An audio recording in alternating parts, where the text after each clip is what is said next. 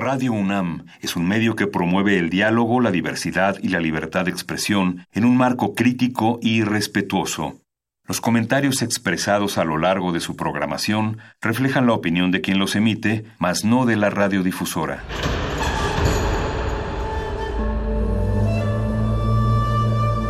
Un templo para la apreciación del ser mediante el sonido. mediante el sonido. Para nosotros. El sol sale durante la noche. Nuestros gritos llevan la mesura del silencio. Y el descontento está lleno de baile y risas. A todo, incluso a nosotros, nos resistimos. La universidad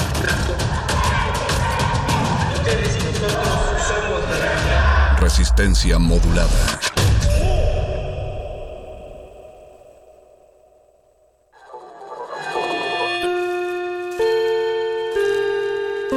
Que hayas tropezado y caído no significa que vayas por el camino equivocado. Becario cinta blanca. Significa que todavía no te la sabes. Todavía. Todavía. Bécame mucho.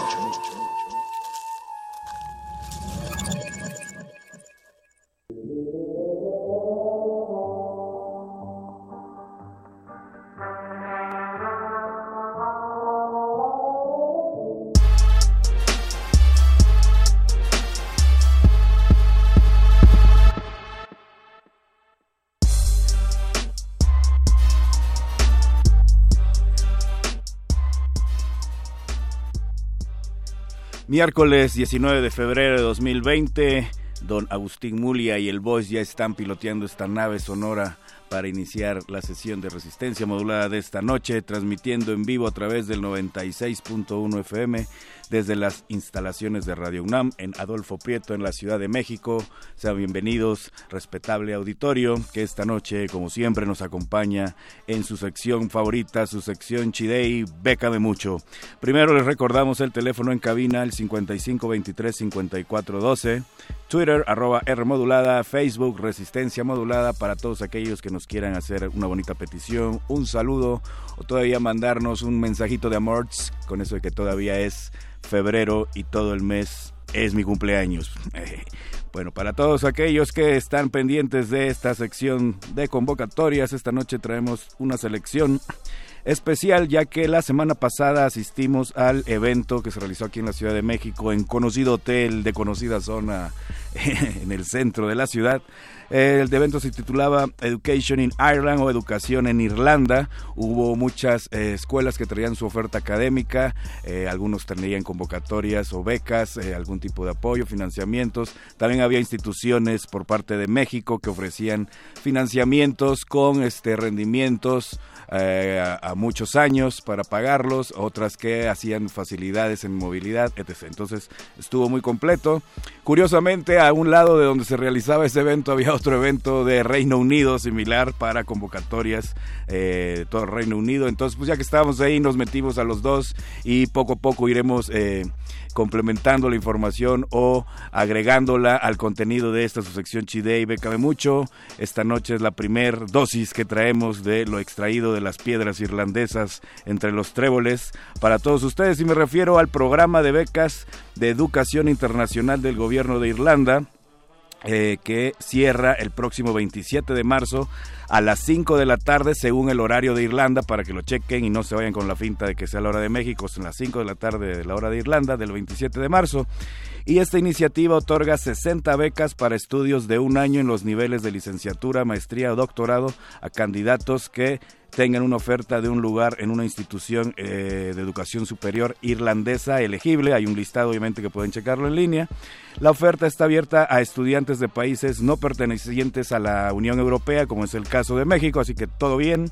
Y aplica a todos los campos de estudio, sean artes, sean matemáticas, sean deportes, todo lo que sea eh, dentro de licenciatura, maestría, doctorado, y es en una escuela ah, del que está en el listado de Irlanda pueden aplicar y si los aceptan pueden aplicar para esta superconvocatoria. Aquellos que reciban el beneficio llevarán un estipendio, un beneficio de 10 mil euros para el estudio de un año, así como la exención o ahora sí que la perdonan, le, perdonarán la eh, tarifa completa de todos los costos de matrícula y otros costos de inscripción relacionados a la educación superior las solicitudes se hacen en línea a través del sitio que podrán consultar en las redes sociales que les compartiremos al final de esta sección. Para quienes se perdieron la emisión de la semana pasada y no saben muy bien qué beneficios tiene estudiar en Irlanda, alguno de los principales es que no hace falta aplicar por un visado previo. La aplicación de la visa de estudiante se realiza a la llegada del país. Entonces, si son aceptados por la escuela y ganan la convocatoria, ya que llegan al país, empiezan el trámite del visado de estudio. De este lado son muy cool, muy chideis. También Irlanda ofrece a los estudiantes internacionales la capacidad de trabajar a tiempo parcial mientras estudian y además cuando terminan les ofrece una beca de trabajo por dos años. Entonces todo fácil, todo chidei, no como otros países que la hacen de dos. Eh, les recuerdo, cierra el próximo 27 de marzo a las 5 de la tarde según el horario en Irlanda. Otra opción que traemos esta noche es la del Maple Fund Money from Women for Women, o sea, el fondo Maple, dinero de mujeres para mujeres. Este cierra el próximo 30 de junio. De hecho, hay dos eh, fechas de cierre anualmente de esta convocatoria. La primera ya pasó, que es el 31 del 31 de enero, y la siguiente, última de este año, es el 30 de junio. Eh, reciben aproximadamente por cada sesión 200 solicitudes y aprueban un promedio de 10 a 12. El apoyo va de 750 libras esterlinas, alrededor de 18 mil pesos mexicanos, y el objetivo es recurrir a actividades imaginativas no violentas de mujeres o grupos de mujeres feministas, lo que significa que aceptan solicitudes solamente de este tipo de grupos eh, enfocados en una, una lista de prioridades que tienen, que se puede resumir en crear una cultura de paz y no violencia, así como acciones para apoyar políticas de desarme, procesos e iniciativas relacionadas, pero pueden checar a detalle todas, eh, todos los objetivos específicos que manejan. Eh, cierra el próximo 30 de junio. La última opción que traemos para esta noche es Frida, subvenciones a organizaciones y grupos feministas, que cierra el próximo 14 de marzo, es la que cierra con mayor prontitud y son subvenciones que se otorgan a organizaciones y colectivas dedicadas a mejorar las vidas de adolescentes, mujeres, jóvenes y juventudes trans e intersex a nivel local, nacional, regional e internacional. Deben ser una organización incluyente y tener acciones colectivas y organización del movimiento feminista. Uno de los principales requisitos, entre otros que pueden checar a detalle, es que por lo menos el 70% de los integrantes de su colectivo u organización tienen que ser menores de 30 años. Está dirigido a la chaviza y el monto al cual pueden aspirar puede ser de hasta 6 mil dólares. Entonces les recordamos las opciones de esta noche, becas para Irlanda todas las áreas, hay 60 posibilidades Cierra el 27 de marzo a las 5 de la tarde según el horario de Irlanda. El fondo Maple, eh, dinero de mujeres para mujeres, cierra el próximo 30 de junio. Y Frida, subvenciones a organizaciones y grupos feministas, cierra el próximo 14 de marzo. Pero si no tenían lápiz y papel a la mano, pueden checar estas y otras opciones en Facebook Lecharre, Twitter arroba R modulada y Facebook Resistencia modulada. Al terminar esta su sección chida y se quedan con Muerde Lenguas, Manifiesto y Playlisto. Mientras tanto, los dejo con Colony Collapse de Philistine. Nos escuchamos la próxima semana con más opciones de convocatorias donde puedan aplicar mexicanos porque la beca es de quien la trabaja.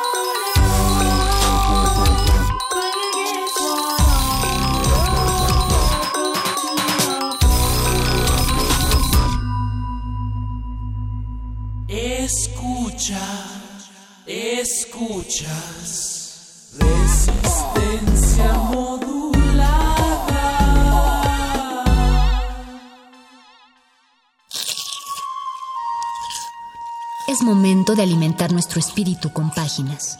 Las letras son la botana del alma.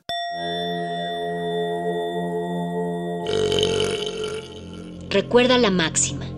Los libros son como los tacos. Aún los malos son buenos. Muerde lenguas.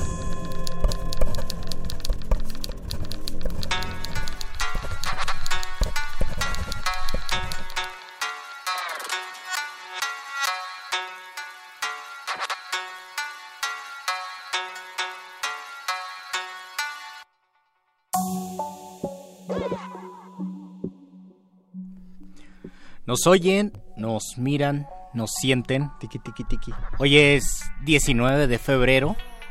Hoy son acaso las 8 o 17 de la noche. Esta es la voz de Luis Flores del Mal. ¿Acaso la voz del mago Con también está, está secundando la voz de Luis Flores del Mal? ¿Es este el Muerde Lenguas? ¿Es el programa que va después de Bécame Mucho? ¿Es esto resistencia modulada? Beto que se está echando un falafel, como es costumbre en la producción. Don Agus está en los controles, como siempre. ¿Está Alba Martínez escuchando desde la continuidad? Perro muchacho, ¿está escribiendo la nota nostra o solamente está escribiendo una carta de amor? El charro todavía no se va porque está esperando que baje el tráfico.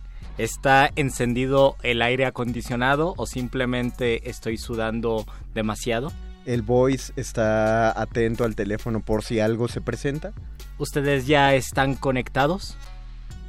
La respuesta a esta y otras interrogantes pueden encontrarla a lo largo de esta emisión de Muerde Lenguas que va empezando. Bienvenido, Luisito. Bienvenido, Mago Conde. Este Muerde Lenguas de letras, taquitos. Y preguntas, creo. Tenemos que, tenemos que decirles que es momento de que ustedes nos hagan todas las preguntas que tengan respecto a la literatura, respecto a sus tareas, respecto al idioma. Siempre el tema del idioma es un tema de amplio debate, algo que me da mucho gusto porque independientemente si estén o estén en desacuerdo de ciertos usos, de ciertos modismos, eh, de malos y buenos usos en la lengua, esta es una prueba de que el lenguaje está vivo porque todo lenguaje vivo se presta a debate, se presta a reflexiones y gracias a eso es que el español pues es vigente y que sigue desenvolviéndose y por supuesto que hay una gran variedad de modalidades del español. Somos 477 millones de hispanohablantes, que es muchísimo. Somos muchísimos hispanohablantes. Es la lengua más hablada, la segunda lengua más hablada de, hispano, de gente nativa y la tercera de personas que lo aprenden. Entonces es muy complicado el español, pero todas estas preguntas, si ustedes tienen preguntas del idioma, si ustedes tienen preguntas de la literatura, es momento de que nos las hagan saber en este muerde lengua. Es como la, la última que salió de la RAE, que la RAE ya se parece a la mañanera de AMLO, que cada semana tiene algo que, que eh, revienta las redes. Y la última de la RAE fue que se dijo que si se empezaba a normalizar el uso del... Del todes. de- el, el todes es como la, la palabra genérica, pues. El acabar en es para englobar ambos géneros, si, si la mayoría de los hablantes la normalizaba, la RAE iba a tener que aceptarla. Lo cual, pues en sí no es una noticia nueva, o sea... Eso hace la RAE. Eh, así- así funciona la RAE. la RAE. Por eso eh, es, es como cuando se abrió el gran debate, cuando salió el diccionario de mexicanismos, de si debía entrar o no la palabra jocho. ¿No? Porque eh, eh, la- la de- eh, lo- los que realizaron el diccionario dijeron, pues es que sí va a entrar jocho, porque hay un amplio número de hablantes mexicanos que utilizan la palabra. Y aunque no la utilizan, si alguien dice vamos por un jocho, sí saben de qué estás hablando, ¿no? O, o en, el, en el norte que les dicen dogos. Es, eh, o sea, es una palabra que se utiliza y por lo tanto debe estar registrada porque es una forma de hablar. Si dentro del español se utilizan eh, la- las palabras, pues la RAE no tiene que hacer más que acotarlas, porque la RAE no dice qué sí se usa y qué no se usa. Cuando la RAE ha dicho la palabra, eh, el lenguaje inclusivo no está aceptado por la RAE, están... Al decir no está aceptado no implica que están diciendo no la usen porque Está nosotros- prohibido. Exacto, no les damos chance, no, no está, no está aceptado porque no hay un, un sector poblacional amplio de hablantes de español que lo utilicen. Pero del mismo modo que googlear entra en el diccionario que eh, al ser un anglicismo, pero ya es reconocido como un verbo muy O específico. whatsappear. O whatsappear, este, hasta facebookear, ya es, es, son verbos. O sea, tendría que entrar. Eh, es, que eso es lo curioso de la, de, la RAE, bueno, del diccionario de la RAE, pues. Y es una de las grandes confusiones que tenemos los hispanohablantes, por lo menos cuando no entendemos muy bien el fenómeno de la RAI y qué implicaciones tiene una institución que registra los usos del lenguaje. Nuestra protesta siempre es en torno a que la RAE nos prohíbe cosas, nos dice como un como un sector, como un maestro regañón nos dice qué decir y qué no decir, cómo hablar y cómo no hablar. Y pensamos, el error es que pensamos que, que la RAE es, un, es una institución prescriptiva, es decir, que nos va a ordenar cómo tenemos que hablar, cuando en realidad nosotros todos los eh, hispanohablantes hablan como quieren, como pueden, como lo desean, con diferentes... eh, con diferentes proyecciones en el idioma y con diferentes motivaciones y la RAE lo único que hace el ejercicio de la RAE es registrar esos usos. Por ejemplo, si existe un uso que a una, una palabra que es peyorativa, la RAE la obligación de la RAE es registrarla y decir esto es un uso peyorativo, pero no por no porque aparezcan groserías o aparezcan ofensas o aparezcan sinónimos de palabras que utilizamos eh, peyorativamente implica que la RAE está avalando esos usos, simplemente está tomando nota y está tomando registro de todo el espectro del español que es grandísimo y que muchas veces algunas de las palabras que utilizamos cotidianamente, aunque estén tan arraigadas a nosotros, tarda muchísimo tiempo en que la RAE las tome en cuenta o las registre como sinónimos. Por ejemplo, pienso en apellido y apellido. La mayoría de los Ah, hispanohablantes sí. decimos apellido. Muy pocas personas dicen apellido y sin embargo la palabra apellido no está registrada en la RAE. Es decir, ahí por ejemplo en algún momento tendrían que decir, bueno, apellido es, y además es una evolución natural del lenguaje, apellido es la evolución por economía, por articulación de apellido y por lo tanto la tenemos que registrar como un uso válido. Todavía no, pero en algún momento lo va a hacer y este apellido tiene mucho tiempo que lo hemos dicho. A mí, a, mí, a mí siempre me entraba la duda, y creo que tú me lo habías explicado en un muerde lenguas ya de hace tiempo, entre el ahí y el allí. Entre el ahí y el allí, que Ajá. supuestamente el allí es más específico que el ahí. Y Ah, el ¿a ahí poco? es más abstracto, pero las dos están... eh, Esto es una... Yo pienso que incluso puede ser una teoría que en muchas ocasiones se utilizan como sinónimos. Además, tenemos que tener en cuenta que un sinónimo exacto, es decir, una palabra que se sustituya por otra, en todos los contextos no existen. Los sinónimos son acercamientos a otras palabras, pero tiene implicaciones eh, cada palabra donde no se puede crear, donde no, donde los sinónimos no son admisibles. Por ejemplo, carro y coche, en muchas ocasiones lo Claro. podemos utilizar, pero no podemos decir, por ejemplo, el coche del supermercado o el cochecito del supermercado. Si decimos el cochecito del supermercado, nos vamos a imaginar estos cochecitos que les Ajá. metemos monedas. Entonces, todas las palabras tienen sinonimia, tienen sinónimos como, eh, como puede ser allí y ahí, aunque en algunos casos debe ser más específico, por ejemplo, decir allí. Lo que no ha aceptado la RAE y que nos me parece que a los hispanohablantes de México, a los mexicanos nos interesa mucho que se reconozca como una palabra distinta es el ay que incluso Ajá. a veces hasta tenemos problemas para escribir el ay. No es lo mismo nos vamos por ahí que nos vamos por ahí. ¿En dónde estaban por ahí? Y, o en dónde estaban por, Por ahí. ahí. Ese ay que es el mismo ahí pero en una sola sílaba tiene otras implicaciones, tiene otra manera de de significar o más bien tiene otro significado y por ejemplo Juan Rulfo por lo menos en la edición del Fondo de Cultura Económica eh, cada vez que quiere escribir hay como por ahí no ahí eh, lo pone sin acento para que se cree el monosílabo. Y Rubén Bonifaz Nuño en un poemario Calacas donde utiliza mucho eh, lenguaje mexicano eh, sí escribe y a mí esto me encanta escribe el ay con acento en la a para hacer énfasis Ay, que se tiene que leer como ay. Eh, también Ibargüengoiti es muy bueno al escribir eh, fonéticamente, sobre todo en sus novelas y cuando son novelas pues revolucionarias es muy difícil como cachar la, la, la prosodia de- del mexicano de principios del siglo pasado, pero lo hace, lo, lo hace bien, lo escribe de una manera muy entendible y uno hasta se avienta leyendo, o como cuando transcribes el inglés que utilizaba Tintán, Oh. eh, y eso lo hace Chava Flores en su biografía, eh, que muchos le copiaban a, a Tintán, empezaron a meter anglicismos, pero escribe Guasumara. Guasumara. Porque lo- eso lo decía Tintán, eh, Guasumara, man. El, el What's the matter, en lugar de Ah, escribirlo tal cual, es Guasumara. Eh, o, o- o cuando escriben Coca-Cola junto. O como, bueno, y todas las palabras, los anglicismos que se hispano, que se hispanizan desde overall, que a muchos dicen, ¿es en serio que era un anglicismo? overall. Pero, pero otros como caifán o como la misma palabra gringo, que, que- son anglicismos, pero que ya están ta- estamos tan acostumbrados que, que nos gusta decir gringo caifán y no, no, no sentimos ninguna incomodidad al hispanizarlo y al escribirlo tal como se escribiría en español, aunque por ejemplo nos causa muchísima eh, incomodidad eh, todavía escribir whisky con doble, con G de gato y con Ajá. dieres y se nos hace Ah, rarísimo. Sí, a mí sí, yo, yo sí siento feo. Se nos hace como un whisky adulterado, yo Un- creo. sí, un, un amigo así lo escribe, pero yo sí siento raro. Pero el que siempre me va a encantar es Bistec, Ah, el bistec. que aparte se ha transformado a Bisté.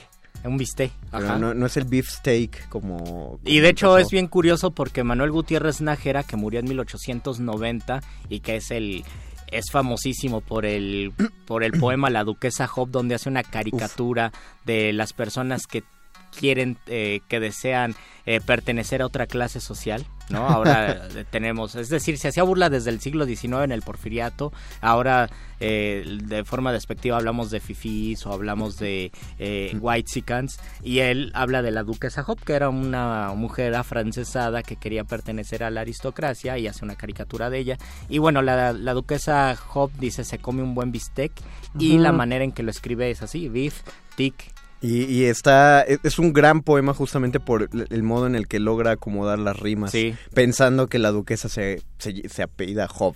Ajá, y además bistec lo rima con Chapultepec, Sí, que es una de es- las rimas más deliciosas Es de que los existen. poemas más, eh, al, al, al aventarse tiritos de rima, eh, la duquesa Job es el, el poema en, en Sí, es, español. es increíble. Ah, bueno, de, de anteriormente, porque ya si leen los sonetos ñerobarrocos ya, Ah, bueno. ya ahí entran otras cosillas, digo. No, pero un bistec- cebollazo a mi amigo. Muchas gracias.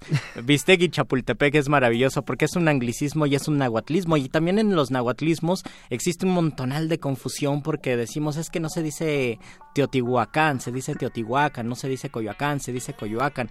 Eh, etcétera, Ah. pero no estamos pensando en justamente la hispanización, en que el español le contagia sus rasgos a las palabras que adapta, es decir, nosotros cuando utilizamos palabras del árabe, por ejemplo, no las pronunciamos como las pronuncia un árabe, las contagiamos de nuestros rasgos eh, fonéticos y, las, y las pronunciamos como hispanohablantes, por lo tanto, no decimos chocolate o no decimos chocolate o no decimos eh, decimos chocolate y decimos cempasúchil, porque nos guste o no somos hispanohablantes y estamos adaptándolo y lo estamos articulando a la manera en que nosotros lo hablamos. Pasa con el náhuatl, pero pasa con todas las Ah. lenguas que se adaptan al español. A saber cómo se pronunciaba almohada Por ejemplo, originalmente en, en árabe, ¿no? además porque ese al es un artículo, ¿no? Ajá. Y todas Al- las palabras con al pues son Almohada. muchísimas. Y además son, eh, decía Antonio de la Torre, que son alrededor de 4.000 Es- eh, arabismos, muchísimas Oye, palabras. pues fueron, fueron unas, unos buenos años de ocupación. Ni siquiera ocupación, o sea, ahí estaban los moros en Ahí España. estaban los moros, convivían y Ajá, coexistían. eh, coexistían. eh, Ahí estaban adentro, lo llamaron ocupación porque pues no eran españoles y, y los españoles en el siglo XV se sentían los, pues se sentían los arios del barrio, del barroco, pero pues Sí, y- no, y no era- dejaron una gran herencia tanto de poesía como de artes, como de, ar- de arquitectura. eh, nada más de voy a decir, les, cultura. te- les tenían envidia porque pues eran Les tenían negros. envidia. Le- Es les- todo lo que voy a decir. Sí, ustedes tienen que leer un libro que a mí me encanta, que es El collar de la paloma, que es un tratado del amor escrito por un, por un moro, por un árabe que vivió eh, toda su vida en Córdoba, cuando Córdoba era parte de, de, de los moros. El, el autor se llama Ibn Hassam de Córdoba, incluso es Ibn Hassam, pero porque eh, ahora es orgullo español, le ponen de Córdoba para que se sepa que, que es de Córdoba y lo traduce un, un- un- ¿cómo se llaman las personas que estudian árabe? Eh, bueno, la, la traduce un arabista tal vez.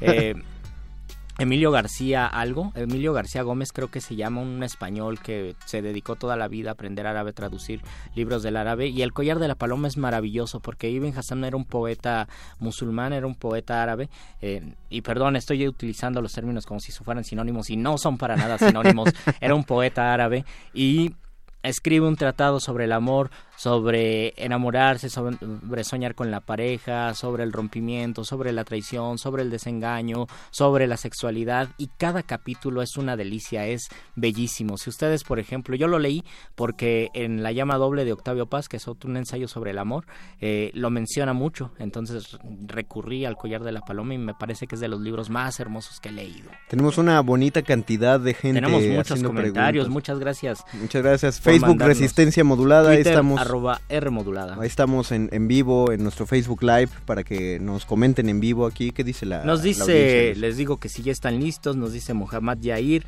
Eh, ah, hablando de palabras árabes. claro, ya estamos listos por acá. Alfredo Ramírez Membrillo, saludos de nuevo desde la UAMEX a Mecameca. Saludos a Mecameca. Saludos, a, Mecameca. a la cuna de Sor Juana. Gracias por escucharnos. Alfredo, mi pregunta, ¿por qué el Estado debe financiar licenciaturas en literatura en México y en el mundo, porque no, es, que qué, buena pregunta. Se presta hasta para un debate de tres sí, horas. Sí, suena, sí suena debate, suena grilla, pero es una buena, es una buena pregunta, la verdad. Debe, debe financiar, debe financiar la cultura y, eh, la literatura. En mi, en mi, opinión, la literatura pues forma parte de nuestra, eh, de, un, de, un, ejercicio amplio cultural y por lo tanto eh, atender a la literatura, atender a los estudios de la literatura pues fomenta el pensamiento crítico que hace muchísima falta en el, en México y sobre todo me parece que algo muy importante cuando ya va en serio meterse a estudiar letras que nos vuelve que nos vuelve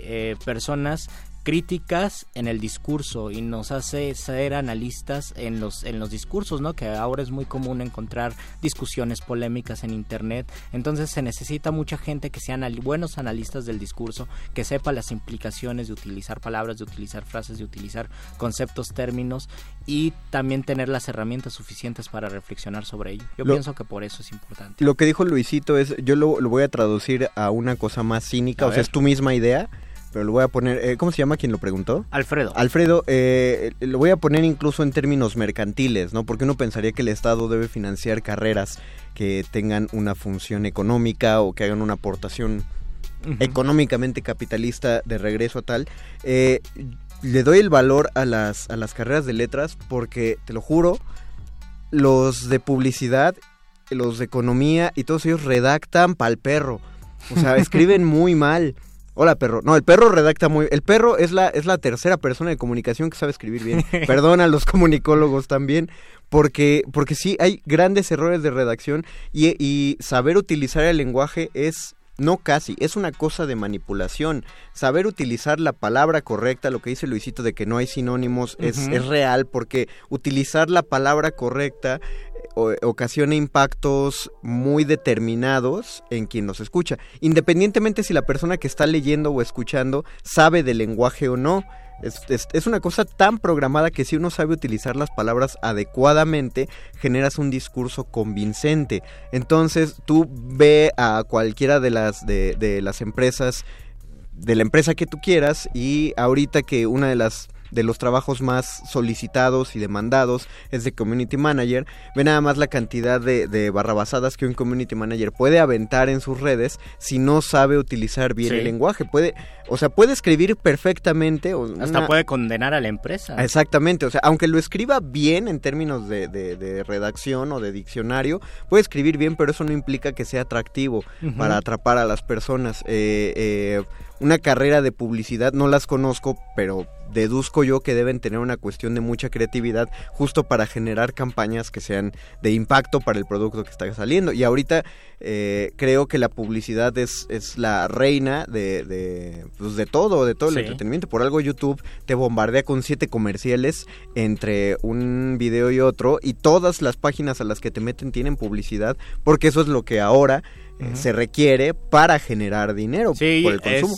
y, a, mí, a mí me parece atractivo y es también diabólico a la vez. Es diabólico, claro, pero es, es efectivo. O sea, eh, es diabólico el hecho de poder utilizar una palabra o un discurso adecuado para conseguir una venta o para conseguir posicionar una marca. No es nada más de, ah, este tiene ingenio, porque eso ni siquiera, ¿no? Es, es, es una estructura muy completa.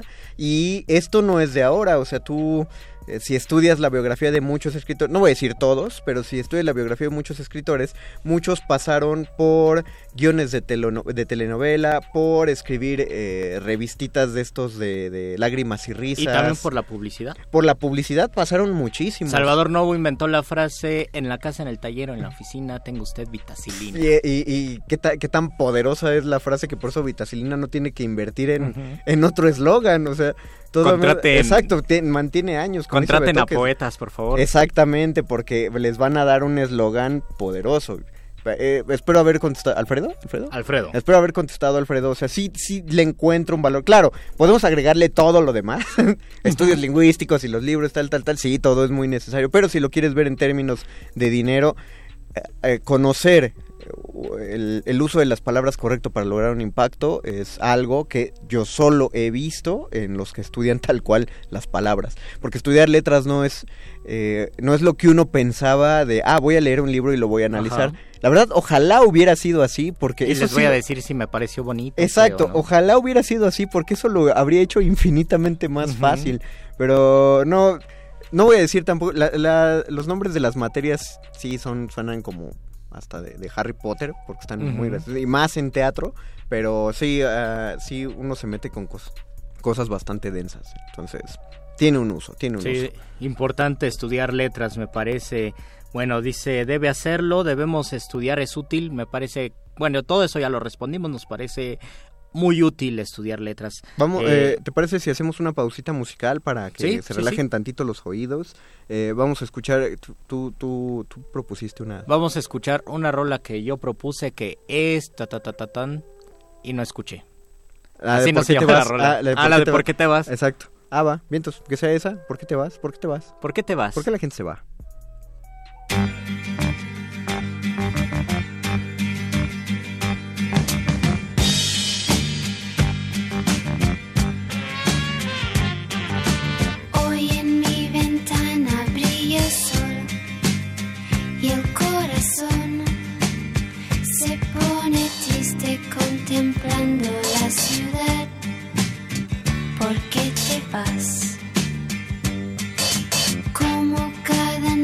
Noche desperté pensando en ti y en mi reloj todas las horas vi pasar. ¿Por qué te vas? Todas las promesas de mi amor se irán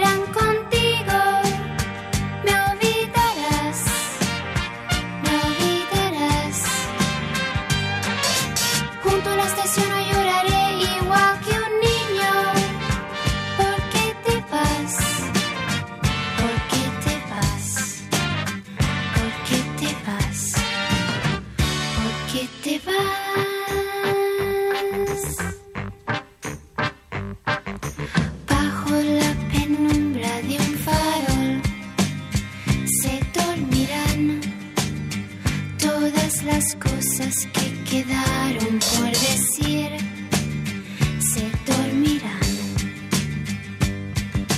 junto a las manillas de un reloj. Esperarán todas las horas que quedaron por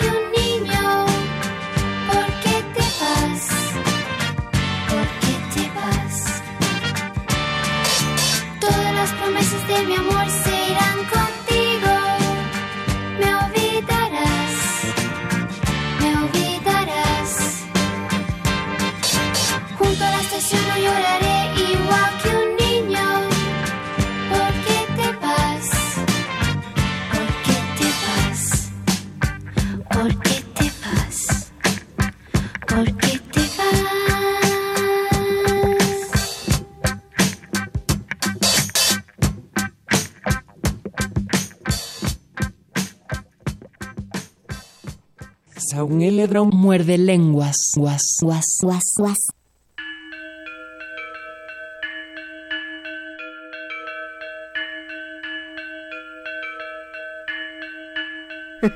De- me acabo de encontrar. Esto fue ¿Por qué te vas? Qué bonita canción. Sí, qué canción tan triste. Me- Yo la escuché por primera vez en la película de Cría Cuervos que la vi de niño y sí, es una Ataque película. 77 le hizo un buen cover. y- pero, pero la canción es bonita. La, la, el cover eh, locochón. Sí. Ah, sí. Eh, encontré en mi Facebook, porque yo no veo memes, yo investigo el lenguaje en Facebook. Una pregunta que es buena y va con esto. Dice, ¿ustedes qué es lo que no de niños no se daban cuenta que era tan caro? Ah, y pone es aquí el fulano, yo las almohadas, ¿qué pedo con ellas? son, son muy caras las almohadas. Yo- Entonces, yo leí abro la pregunta, ¿qué es, qué, qué cosa es muy cara, pero de niños que no, no, se no imaginaban que era- pensaban. O, O de, sea, o de antes de salir del nido. de Ajá, o sea, ¿no? cuando, antes de que te pagaras tú tus cosas, ¿qué pensabas que no era caro? Yo, una de ellas, el queso. Sí. Puta, el queso es... Nunca, yo tampoco nunca lo había pensado y perdónenme padres por, por no saber valorar el, el esfuerzo que necesitaban para comprar queso, pero sí, o sea, cuando me independicé, llegué muy feliz a la tienda, pedí un cuarto de queso manchego Y y ese 45 pesos y dije, ay cañón, o sea, pedí así queso manchego, una crema, unas tortillas, un aguacate, y fueron 120 pesos. Yo, ¿qué? Exacto. O sea, uno, yo en mi mente iban a ser 50 pesos, ¿no? Algo así. ¿Y cuál? Porque es lo que, porque es lo que nos daban para gastar y ah, con Ujú. 50 pesos son dos frutsis, una torta, mis dos pasajes Sí. y me sobra para unos doritos. Y eh, ¿cuántas marcas hemos dicho hoy, no? Sí, pero- pero sí es caro. Y Díganos eso, y eso ustedes. que no nos pagan por decir más. Ojalá, no, estamos soltando ahí chicle y pega algo. Hay todavía más. Tenemos muchos comentarios. Hacer un sándwich es carísimo y yo tampoco lo Bueno, sabía. pues, Comprar queso, aguacate, jitomate, el pan, el pan bimbo Ah, es ah, ah. muy muy caro. Pero, pero eh, eh, eso sí te lo aviento. Si haces, o sea, un sándwich es caro, pero si lo armas bien, Ujú. Con uno te vas. Sí, con uno te Porque vas y cuando lo, bien. cuando lo haces solo de así jamón planito tal, pues te echas dos. Ajá, de esos que se te pegan al paladar. Ajá, bueno, el- ya no compran pan bimbo. No, y además hay otra marca, que bueno que no me la sé para no hacer publicidad. Hay otra marca que son unos panes muy grandes, esa es más cara todavía, eh, cuesta como 50 pesos el paquete de pan, y pero quedan unos muy buenos sándwiches. Nos dice Luis Flores, aquí también en Tres Marías los escuchamos y apreciamos. Saludos, muy interesante. Inés Alicia, que ya es fan destacado. Nuestro querido Lalo Nájera, buenas noches. Que Dios guarde levantándose y haciéndoles una pregunta muy, muy redundante para Luis. ¿Alguna vez algún escritor de habla portuguesa, pero de origen africano, eh, ya, ya sé por dónde va la pregunta y A te ver, voy a decir que no, que no conozco la verdad. Africano, es decir, de alguna colonia ex portuguesa ha llegado a ganar el premio Camões a las letras portuguesas. Ah, sí. Eh, esa sí me la sé.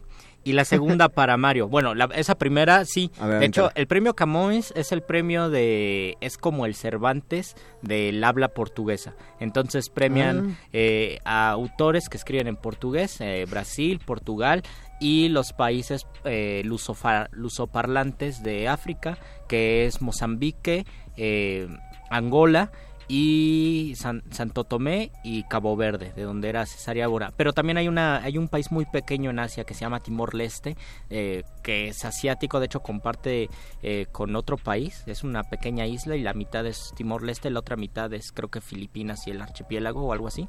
Bueno, en Timor Sí. Leste también hablan portugués y sí, la mayoría de los premios Camões eh, ha- han sido para portugueses y brasileños. El último lo ganó Chico Buarque, que es un gran, gran cantante que aquí hemos puesto y también es un gran escritor. Aquí hemos puesto canciones, pero escritores que yo no he leído, tal vez por, eh, no sé, eh, por, por auténtico. eh, no, no, es que no, no tengo que decir desinterés porque me interesan mucho, pero no me he metido. Eh, Tal vez por otras circunstancias no, le- no los he leído, pero sí han ganado escritores de Angola, de Mozambique y creo que uno de Santo Tomé Príncipe. Alguna vez un, un compañero de la facultad que él sí ha leído a esos escritores me pasó y que olvidé el nombre de uno de esos escritores, me pasó un arte poética de uno, Guillermo Sampaio se llama el escritor de por allí, creo que es de Mozambique. Me pasó una poética de Guillermo Sampaio, es decir, una reflexión sobre la poesía que me pareció estupenda. Y también me, pasó, no sé si de él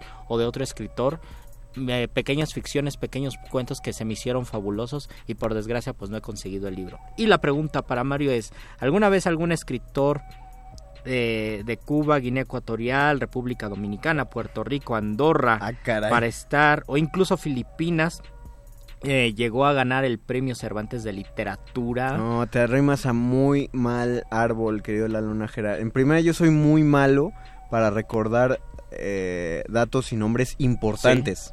O sea, que sí, que, que sí tengan un valor.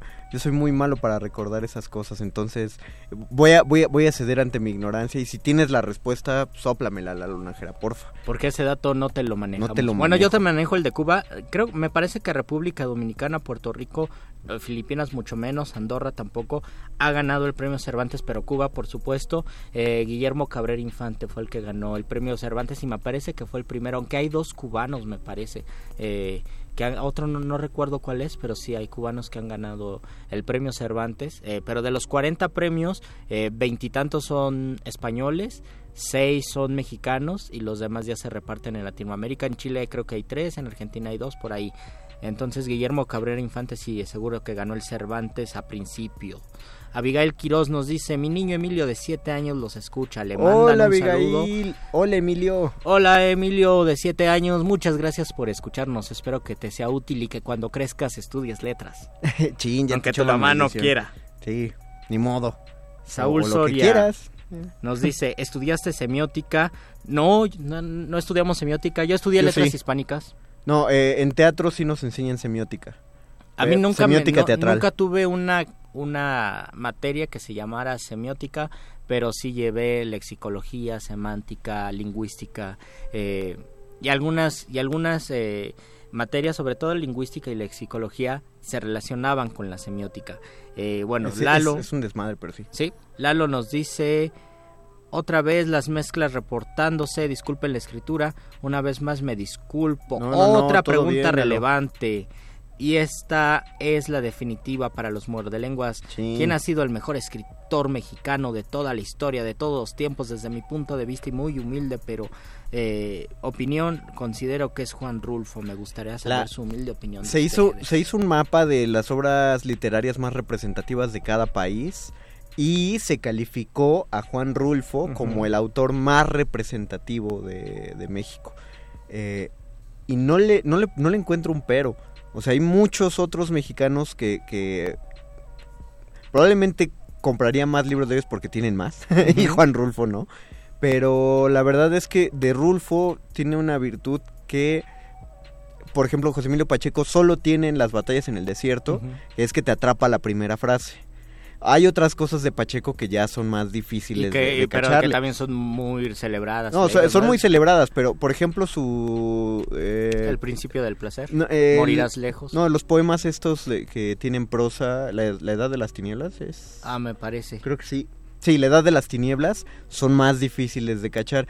En tanto que Juan Rulfo, todas sus primeras líneas son muy cautivadoras. Entonces, yo lo recomendaría. Por ahí alguien había pedido, perdón que me tarde un chorro en, en hacer esto, porque cuando me piden así, recomienda algo, no se me ocurre nunca. Como cuando te dicen, cuenta un chiste y se te olvidan todos.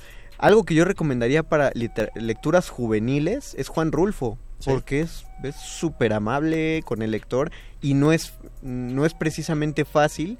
No sé cómo explicarlo. No, es, no, es, no te lo da peladito y a la boca, pero no es eh, complicado tampoco. No es- no y sobre es- todo si hay un buen profesor detrás de esa lectura. Sí, Por ejemplo, sí, sí, te que un profesor te diga, vamos a leer No oyes ladrar a los perros, creo que sería una gran eh, lectura y una lectura muy cautivadora para, para el alumno y también para el profesor.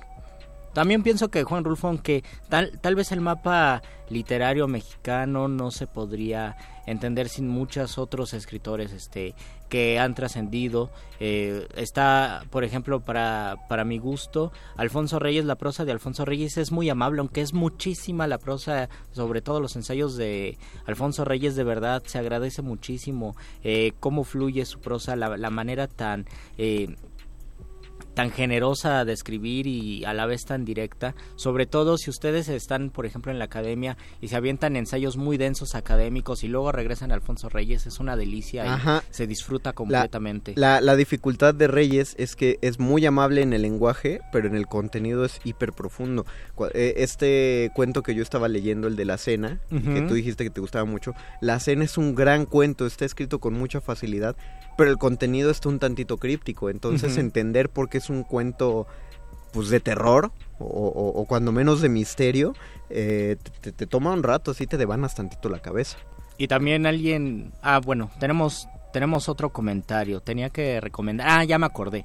Eh, ayer leí La culpa es de los tlaxcaltecas, un cuentazo de Elena Garro. A mí me parece maravilloso, sobre todo porque eh, algunos críticos han dicho que ella debería estar incluida en el boom latinoamericano o más bien en el realismo mágico, porque boom latinoamericano es un concepto eh, tanto gringo como europeo para comercializar los libros o agrupar a los escritores eh, de cierto tiempo, ¿no? Que surgieron en Latinoamérica. Ya, ella es un fenómeno de mercado que, eh, independientemente de eso, eh, Elena Garro tiene tintes en su en su teatro y también en su bueno en los en las pequeñas obras de teatro y también en, en su narrativa del realismo mágico y de verdad yo creo que es una de las escritoras que más se disfrutan y que ah, de repente te vuelan la cabeza porque la- la- las propuestas eh, literarias de Elena Garro son muy muy interesantes y además se refleja muchísima imaginación ¿Qué, qué más nos dice la audiencia?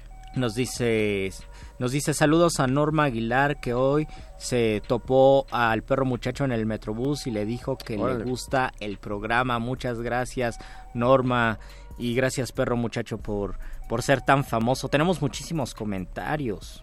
A ver, eh, aviéntate más porque Diego ya tenemos Regino, cinco saludos. La- Luis García, también es importante que se difunda el buen uso de la lengua para que nuestros políticos no hablen como hablan. Efraín Nava, buenas noches de ¿Por nuevo. votaste? ¿Por qué el muerde lenguas no se transmite tres veces a la semana? Porque tenemos que darle espacio a cultivo de ejercios. Abigail Cor- Quiroz, Porque no gracias, dinero. ya se puede ir a dormir ahora. sí. Pobrecito. Perdón, perdón, Emilio. Mañana hay escuela, Emilio. Hanna. Valadez nos dice, tengo una pregunta por si me leen el mejor libro que consideren sobre historia de México. Esa pregunta sí te la debo. Historia mínima de México. Y no lo digo yo, eh, me lo dijo un historiador.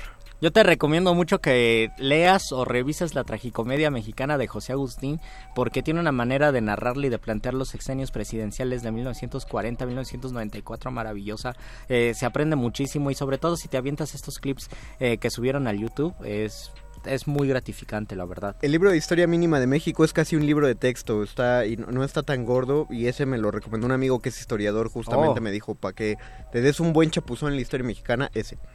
Y creo que ya son todos los comentarios. También Ah, Sandra también, sí. Sandra Vega nos escucha desde el Estado de México y quiere que le mandemos un saludo, saludos a Ledomex. Saludos Qué a chido. Ledomex, le debemos una un programa a Ledomex. Le Rodolfo debemos un programa a nos Ledomex. dice, ¿qué opinan del Código Da Vinci? Lectura lectura favorita de principios de los 2000 me parece. Sí, me acuerdo que todo el mundo se aventaba la de ¿cómo se llama el autor de esas novelas? Yo me sabía el nombre. Ya no me acuerdo. Pero- Y de hecho las siguientes obras no tuvieron tanto éxito, ¿verdad? No sé, Como supongo que, supongo que está chido. O sea, no lo he leído, sí tenía ganas de leerlo. El problema es que me comió la saga, o sea, empezaron a salir como las continuaciones. Y ahí sí ya me dio flojerita, y, pero me dio flojerita porque al ser un bestseller, pues estaba caro. Entonces me Ajá. dolió el codo más bien No, yo eh, cuando estaba la fiebre del código Da Vinci, francamente tenía otras, otros intereses lectores. No, no era que fuera un, tenía que 16 años, no era un lector voraz, eh, pero no era, no estaba en mis intereses. Entonces creo que a lo mejor nunca lo voy a, lo voy a Yo creo que está más interesante de lo que creemos y este que sí está ahí sí está mejor que la película. La película tiene el problema de que tiene plot twist sobre plot twist sobre plot twist, te cansa. Y en un libro lo aguantas más. Nos dice Sandra Vega algo bien importante que qué bueno que lo mencionas. Yo lo iba a mencionar. Josefina Vicens es una escritora mexicana recupe- equiparada al mismísimo Juan Rulfo, completamente de acuerdo. Eh. Tiene solo dos novelas, Los años falsos y El libro vacío. Y justamente El libro vacío es un libro que es una reflexión sobre el lenguaje, sobre el escritor, sobre la crisis del escritor. Y sí, es una de las grandes novelas del siglo XX, publicada creo que en 1962. Eh, ya se consigue con facilidad en el Fondo de Cultura Económica y es una de las grandes, grandes obras del siglo XX. Es decir, hay que leerse eh, Pedro Páramo, El libro vacío, Aura. eh, y otras por allí, pero Puta. esa, esa trilogía es el bueno, eh, las batallas en el desierto son de esos libros importantes que uno tiene que leer de la literatura mexicana. Pero se acaba de presentar la colección Vindictas, ya para acabar, eh, de, la de las publicaciones UNAM. Tuvimos aquí a Nora de la Cruz invitada, Ah, hablándonos de la colección Vindictas. Ya salieron cinco de A los ver si libros. vienen otra vez. A ver si vienen porque se presentó el martes y es ayer y es una colección de textos de difícil acceso, o sea, eran difícilmente encontrables de escritoras. Eh, entonces busquen Vindictas en, en libros UNAM. Ahorita que va, a em- que va a estar la FIL, va a empezar el jueves. Busquen la colección, se ve que promete un chorro y, y- y están preciosas las ediciones. Última, última pregunta. Eh, ¿Saben algo del libro que Dante Sandoval? ¿Qué tranza con las bandas? Lo leía en el CCH Oriente. Yo no, pero recuerdo que cuando era niño lo leía mi hermano porque mi hermano era medio chavo banda. eh, pero porque yo no fui chavo banda, no te manejo ese tema. Él era chavo banda y ahora es contador. Aunque bueno, ella era chavo banda. No, mi, mi otro hermano. Ah, perdón. Aunque hay otro libro importante. Saludos a bueno, ya que, ya estamos, ya que estamos hablando de antropología, El México Profundo de Guillermo Bonfil Batalla se me hace un gran libro de antropología y un libro muy disfrutable. Muchas gracias, don Agustín Muli. en la Muchas gracias, técnica. Betoques en la producción. Gracias, Alba Martínez, en continuidad. Gracias a Oscar el Voice en su apoyo moral. Nosotros agradecemos también profundamente cada uno, todos y cada uno de sus mensajes y de sus oídos. Tenemos que despedirnos el próximo lunes en punto de las 8 de la noche. Regresamos a Muerde Lenguas. Mientras tanto, los dejamos con la nota nostra y después llega la señora Berenjena con Manifiesta. Hay todavía mucho que escuchar en las dos horas de resistencia modulada. No se desconecten, se despiden de estos micrófonos. Luis Flores del Mal. Y el Mago Conde.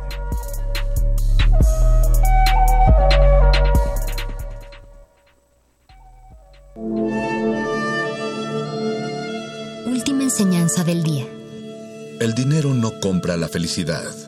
Pero compra libros y tacos. Y eso se le parece mucho. Medítalo. Escucha, escuchas.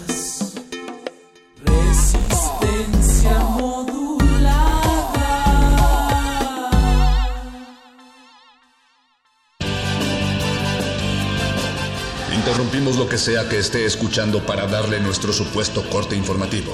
La nota nostra. No lo dijimos primero, pero lo decimos mejor.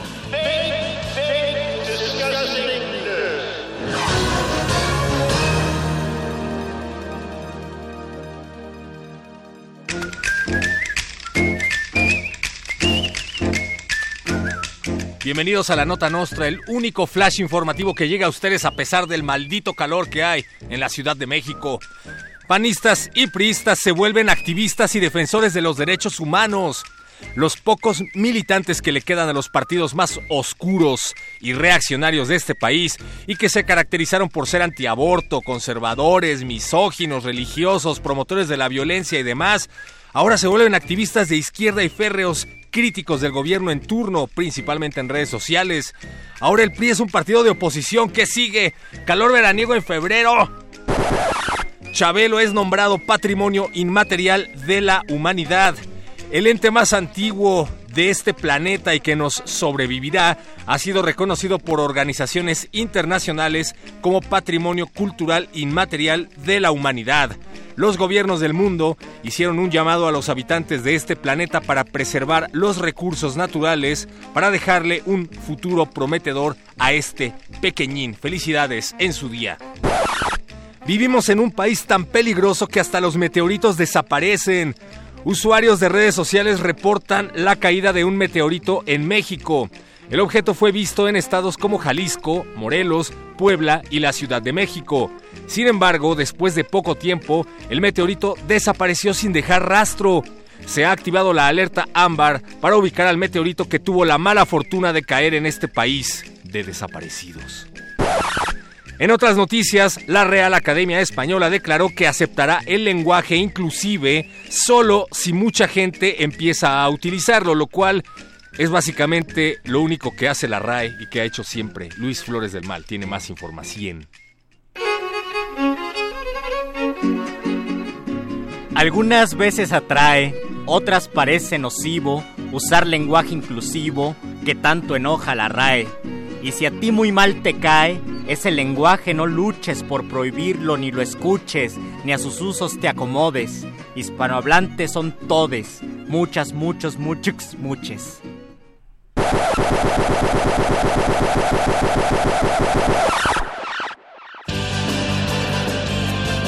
Estas fueron las noticias del día. Si no lo escuchó aquí, entonces fue en otra estación. ¡Maldito aparato! ¡Sé más gracioso!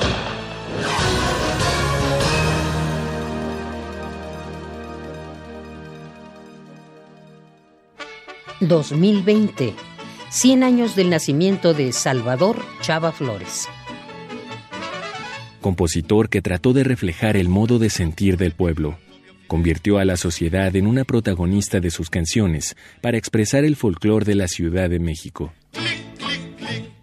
La historia no le ha hecho tanto, tanto honor como se lo merece. Estamos hablando del cronista musical de la Ciudad de México. Todo el mundo reconoce a Gabriel, Vargas, que yo creo que también es otro héroe que medio olvidado. Pues tenemos ahí a Salvador Novo, a Monsiváis. Pero Chava Flores es un icono completo de, de, pues de lo que es la Ciudad de México. Él mismo pues, amaba su ciudad.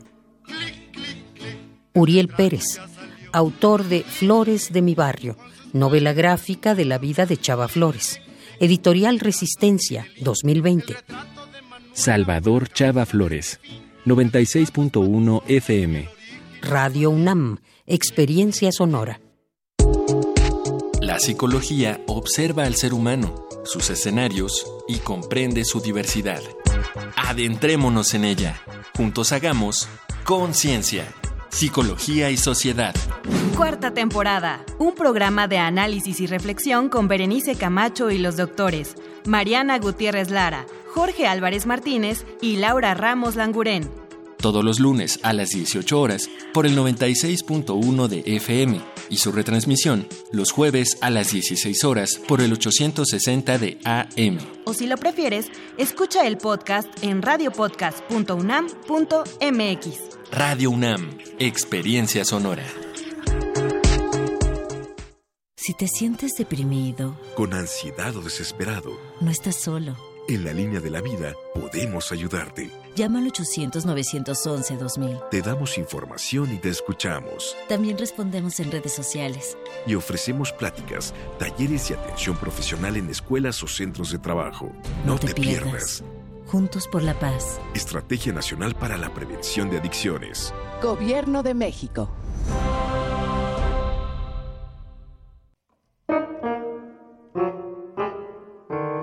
La estación era un imán. Me atraía. Y eso era una señal del destino. Tenía que subirme a un tren enseguida y quemar las naves. Se me metieron de golpe en la cabeza estas palabras y ya no podía liberarme de ellas. Aún me infundían algo de valor.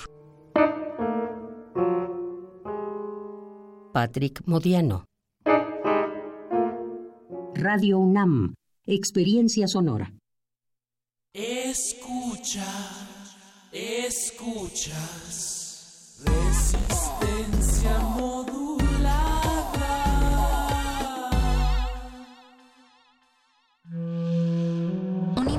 puede resistir casi tanto como un colectivo, pero el colectivo no resiste sin los individuos. Manifiesto.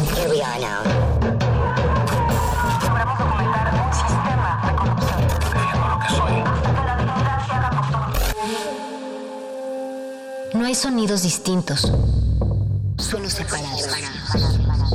Tu cuerpo es una revolución. Manifiéstate.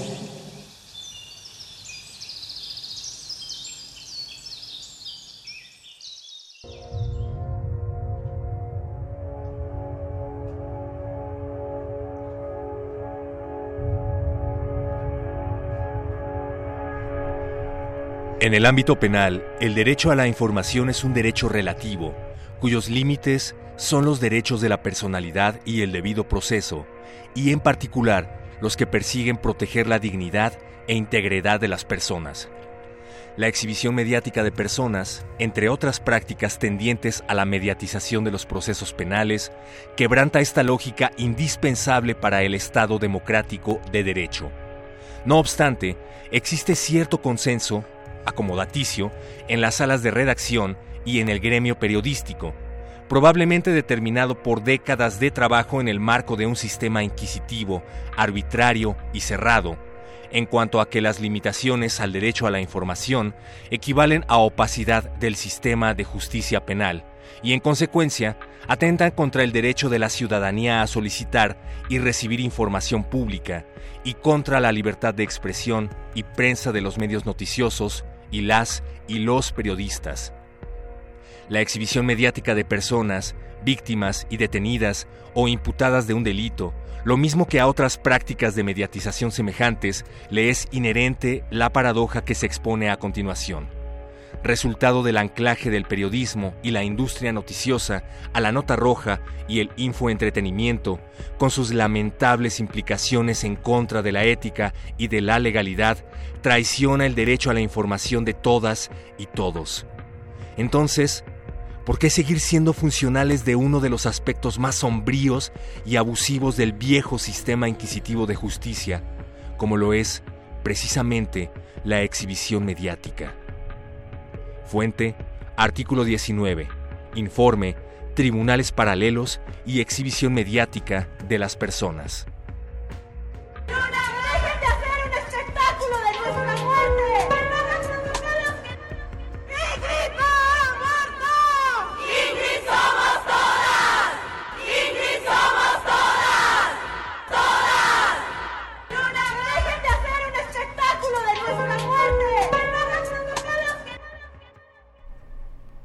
Decálogo feminista contra la violencia de género. 1. Las mujeres no estamos más seguras con fuerzas armadas en las calles. 2. Nos queremos vivas. 3. Todos los derechos para todas las mujeres y las niñas. 4. Acabar con la impunidad en delitos de violencia de género. 5. Alerta Nacional de Violencia de Género. 6. Homologar tipo penal de feminicidio. 7. Acceso de las mujeres a la justicia. 8. Alto a la revictimización por parte de servidores públicos. 9. Policías capacitadas y coordinadas. 10. Más acción, menos discurso.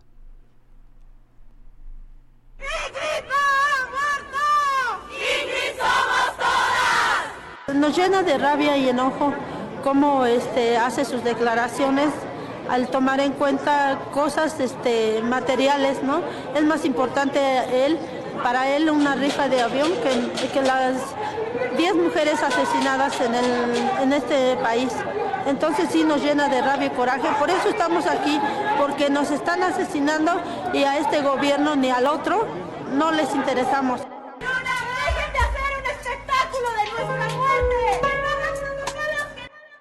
Manifiesto.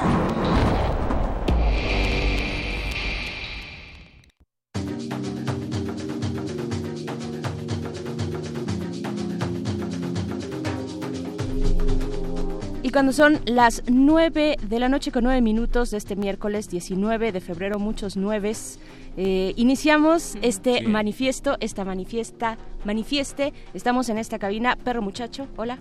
Hola, ¿cómo estás, Berenice Camacho? Muy bien, Mónica Sorrosa también está por aquí. Hola, ¿Cómo Moni. están, amiguitos? Bien, bien, pues con... Pues bien, bien a medias. Bien a secas, más o menos, ¿no? Eh, es muy difícil, bueno, para los que sintonizan Resistencia Modulada desde el inicio, conocen el flash informativo conocido como la Nota Nostra, y justo platicaba con el querido productor Betoques de la dificultad de hacer un noticiario satírico, o lo que pretende ser un noticiario satírico, en medio de noticias como esta, ¿no? En donde se tiene que ser cauteloso, en donde se tiene que ser sensible a la información, en donde no te puedes mofar de cualquier cosa, y en donde pues los trending topics son, son esos, ¿no? Desapariciones, desapariciones forzadas, feminicidios. Y en donde desafortunadamente, perro, eh, no todos tienen esa cautela, ¿no? No todos los medios eh, piensan como tú y no todos son, eh, pues, digamos, delicados o, o subrayan esta ética profesional de la que siempre se habla en el periodismo,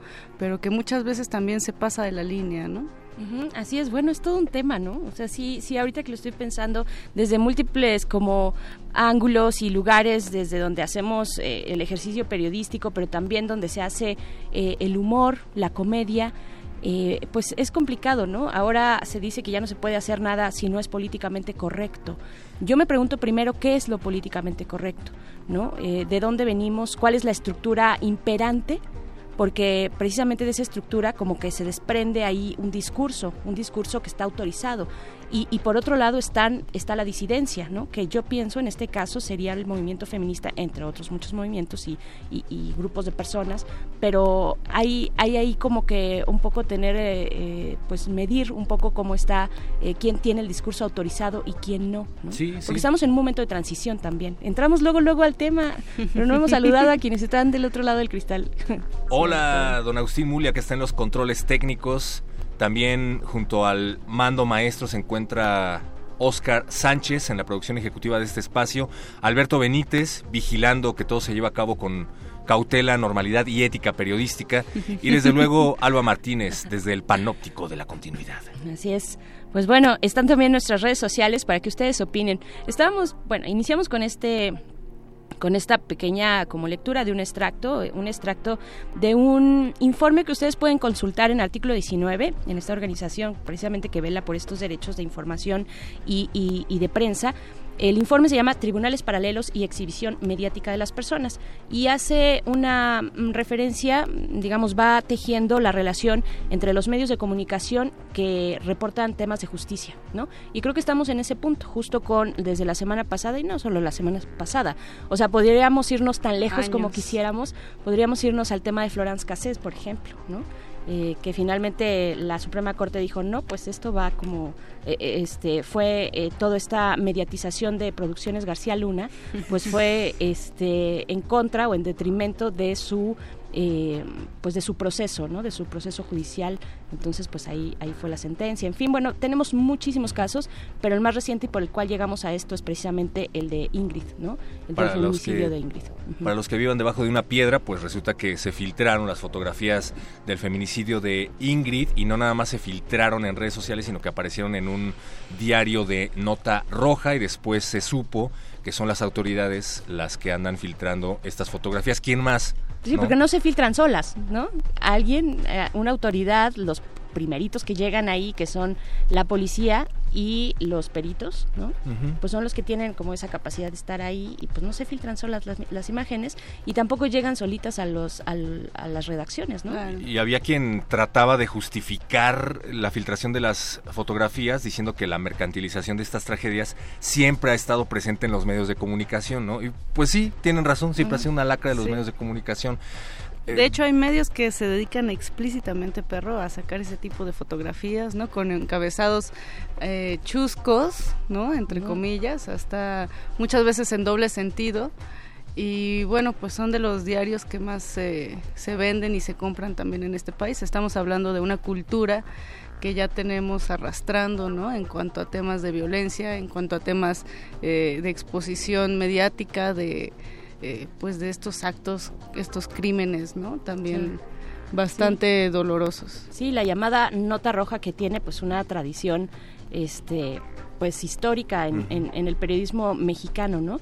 Pero yo creo que, o sea, antes la nota roja no tenía una exposición eh, como lo tiene, como la tiene ahora eh, con el espacio digital, donde permanecen esas imágenes y donde las víctimas, los familiares de, por ejemplo, de mujeres víctimas de feminicidio, eh, se encuentran las imágenes de, sus, de su familia, de sus seres queridos, ahí ya permanentemente en la red, ¿no? No estoy justificando de que antes sí y ahora no, pero bueno, ahora- hay estándares. Se abre un nuevo ¿no? vortex, Sí, exacto. Con la red.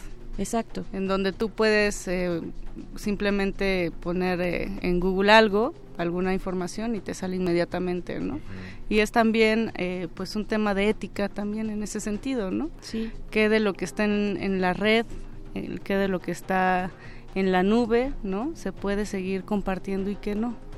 ¿Y cuáles son los límites a la, a la libertad de prensa, a la libertad de, de- de expresión, al acceso a la información? Cuando una información pues está en un proceso, es parte de un proceso judicial, ¿no? Que puede poner en peligro, en riesgo precisamente la justicia, ¿no? Eh, pues bueno, es una y de el- las... y el debido proceso, ¿no? Además, Ajá. es un delito todo Además. esto. El, recuerdo que en alguna ocasión en la carrera, en la clase de periodismo, en una clase de periodismo, la profesora tuvo a bien llevar editores de varios medios y uno de esos editores era un editor de un diario de nota roja. Y fue interesante porque lejos de hacer las preguntas que se le harían como cualquier ponente, pues lo tundieron, ¿no? Los alumnos lo, lo tundieron por, por su oficio. Y el argumento que dio al final de cuentas fue, bueno, pero es que hay que tener en cuenta que alguien lo compra, alguien compra esas imágenes, alguien paga y consume estas imágenes, si no yo no tendría trabajo. Claro. Y él se hacía pasar por el bateador y no por el bat, ¿no? Pero bueno, Bueno, sí, nada más una última anécdota, porque el año pasado, híjole, pero no le digan a nadie. Te lo Aquí entre prometo. nos. No, no, no. El año pasado un grupo de periodistas eh, y de compañeros, colegas y demás, eh, fuimos precisamente a la prensa, ¿no? Porque estamos en este tema de justicia y periodismo. eh, y fuimos a la prensa y entonces estábamos charlando con los fotoperiodistas, con los fotógrafos de la prensa, ¿no? Precisamente en el edificio que fueron al que fueron a protestar el viernes pasado las, las chicas, ¿no? Las feministas. Pues bueno, fuimos a ese edificio y estábamos conversando con ellos y lo que nos decían era que incluso, bueno, primero esto que mencionabas, Moni, de que ellos no eran como el periódico de enfrente, ¿no? que ponía encabezados incluso con doble sentido, ¿no? Ellos no, ellos no hacían eso, eso por un lado. Y por otro lado, que hasta estaban haciendo un servicio a la comunidad, porque muchas veces las personas que buscan a sus seres queridos que están desaparecidos, los encuentran en las portadas de la Ah, prensa, mira. ¿no? Entonces hasta hacían un servicio a la comunidad, Pues, bueno, más así de ese tamaño. que, el- que la policía. incluso. Sí, eh, y fue un diálogo interesante entre periodistas que estamos como interesados eh, en ir como supliendo esas este, carencias que tenemos formativas, ¿no? De, en cuanto a derechos humanos, ser conscientes de muchos estándares eh, que tendríamos que incluir en nuestra vocación, en fin, estándares internacionales de derechos humanos. Y pues estamos en ese camino, tampoco, o sea, es perfectible y vamos por ahí, eh, pero intentando hacer algo eh, que genere un cambio, ¿no? Sí, sí, yo creo que sí hay, hay prensa que se pasa de la raya en muchos Sí. temas. Y bueno, pues dejar en claro que la mercantilización de la tragedia no necesariamente es periodismo, el periodismo de calidad pienso que más bien se caracteriza por el respeto a sus audiencias, por el respeto a sus protagonistas. Es algo que no digo yo, que dice Anabel Hernández, y bueno, si hay alguien que puede hablar del tema es eh, Anabel Hernández, Premio Nacional de Periodismo, ¿no? Así es, y pues bueno, Moni, decías, el hay periodismo que se pasa de la raya, pero también hay periodismo que rifa. Y nosotros vamos a estar en unos momentos más platicando con unos colegas, precisamente, que están iniciando un proyecto periodístico que se llama La Central. Es una especie de periodismo de barrio y que precisamente pues es un espacio que entre amigos, periodistas y de otras eh, profesiones pues han estado nutriendo eh, para poder tener el periodismo que, que quieren, un periodismo que señale a los procesos de gentrificación, por ejemplo, aquí en la Ciudad de México. Y nos van a acompañar de la central Ar- Arlen, Arlen Pimentel y Carlos Acuña, en unos momentos más van a estar por aquí en este cabina. Pues en lo que pasan vamos a escuchar esto que se llama Somos Fuerza de Batallones Femeninos. Batallones Femeninos es un proyecto de hip hop y activismo de mujeres en movimiento. Toda la selección musical hecha por Mónica Sorrosa, la señora Berenjena. Ustedes. y el voice. Yeah, oh. Proyectando cuatro estados, la advertencia lírica detona, ideales, mujeres progresando. Oaxaca suena junto con Ciudad Juárez, Saltillo está en la casa, representa la QRO, levanta el puño, estate alerta. Los tiros se reparten, es la unión dando la fuerza. Oveja negra, mare ups, mal va sonando. Somos voz, somos fuerza, somos vida y libertad, obras plasmadas y letras, más que una alerta, entre verdades, realidades, mira, detente y observa. Somos voz, somos fuerza, somos vida y libertad, obras plasmadas y letras, más que una alerta, entre verdades, realidades, mira, detente y observa. Nací mujer en un mundo de machitos. Nací poeta y ahora voy gritando hip hop contra la violencia de Estado y en mi estado. Fuerza y unión en mi canto lo declaro. Yo no canto por cantar, canto porque quiero despertar las conciencias en todo mi pueblo. Se levanta contra toda esa injusticia. Somos mujeres, creadoras de vida y la protegeremos contra toda esa inmundicia. Vamos sin prisa, con calma y con cuidado, uniendo fuerzas con las que caminan a mi lado. Cantando al mundo porque es lo que nos toca, comunicando de los triunfos y derrotas. Y aunque somos pocas, eso no es pretexto. Dejamos claro una mujer nunca es menos. Somos voz, somos fuerza, somos vida y libertad, obras plasmadas y letras, más que una alerta, entre verdades, realidades, mira, detente y observa. Somos voz, somos fuerza, somos libertad, obras plasmadas y letras, más que una alerta, entre verdades, realidades, mira, detente y observa. Guerrilleras abren fuego, lanzan balas de argumento. Quedas hipnotizado de lo que nos lleva a hacerlo. Música, drama, habla cuando todos callan. Las damas en la pista dando más que una entrevista. Empiecen ceros juntando un gran talento. La F en la casa femenina fue el invento. De vida a vida llevamos aquel progreso. Donde mi gente habla, se defiende, no se engaña. Marco la fuerza en mi rima, mente y alma. El hip hop en mi boca va a acabar a quien lo toca. Hoy uno fuerza solo para dar el golpe. Le toque a quien le toque, somos fuego dentro enfoque. Fuerte carácter con el ojo al objetivo. No marco mi desvío, solamente mi destino. La meta ajena solo hoy la hago mía. Conecta más que afina, haciendo lo que debía. Creando lazos de hermandad. Mujeres en la casa, ya lo puedes escuchar. Fluimos fuerte con la fuerza de un río. Hip hop desde Oaxaca conectando hasta Saltillo. Siempre respaldando lo que se ha dicho. Querétaro en la unión representando al Bajío. Hoy más de cuatro toman riendas en las calles. Aguas con Ciudad Juárez, no te espantes, deja Conectar, unir, crear, soñar, luchar, sembrar, sentir y ver, cantar, bailar, pintar, volar, fluir, dejar vivir y ser. Mujeres, revolución, soy fronteriza. La cobardía sería no despertar. Se incrustan, corro en tracks en estas melodías. Trafico sueños desde la capital de los negocios de sus socios. Estación infierno. Frontera desierto, desolado, impregnado de terror de estado militarizado. No se me olvida que asesinan y desaparecen. Hoy vengo a los intereses, mis raíces crecen, se fortalecen, espantan y aplastan tus simulaciones, cargadas de injustas razones. No hay buenos motivos para seguir creciendo en caóticas psicópatas, maníacas con visiones. Pincho la rueca envenenada, despertando, me fumé y bailé. Con el humo lo comprobé, nunca más paz firmes y adelante. Hasta siempre firmes y adelante. La lucha sigue. La lucha sigue. Somos voz, somos fuerza, somos vida y libertad, obras plasmadas y letras, más que una alerta entre verdades, realidades. Mira, detente y observa. Somos voz, somos fuerza, somos vida y libertad, obras plasmadas y letras. 10 mujeres asesinadas en, el, en este país. Entonces sí nos llena de rabia y coraje. Por eso estamos aquí, porque nos están asesinando y a este gobierno ni al otro no les interesamos. Manifiesto.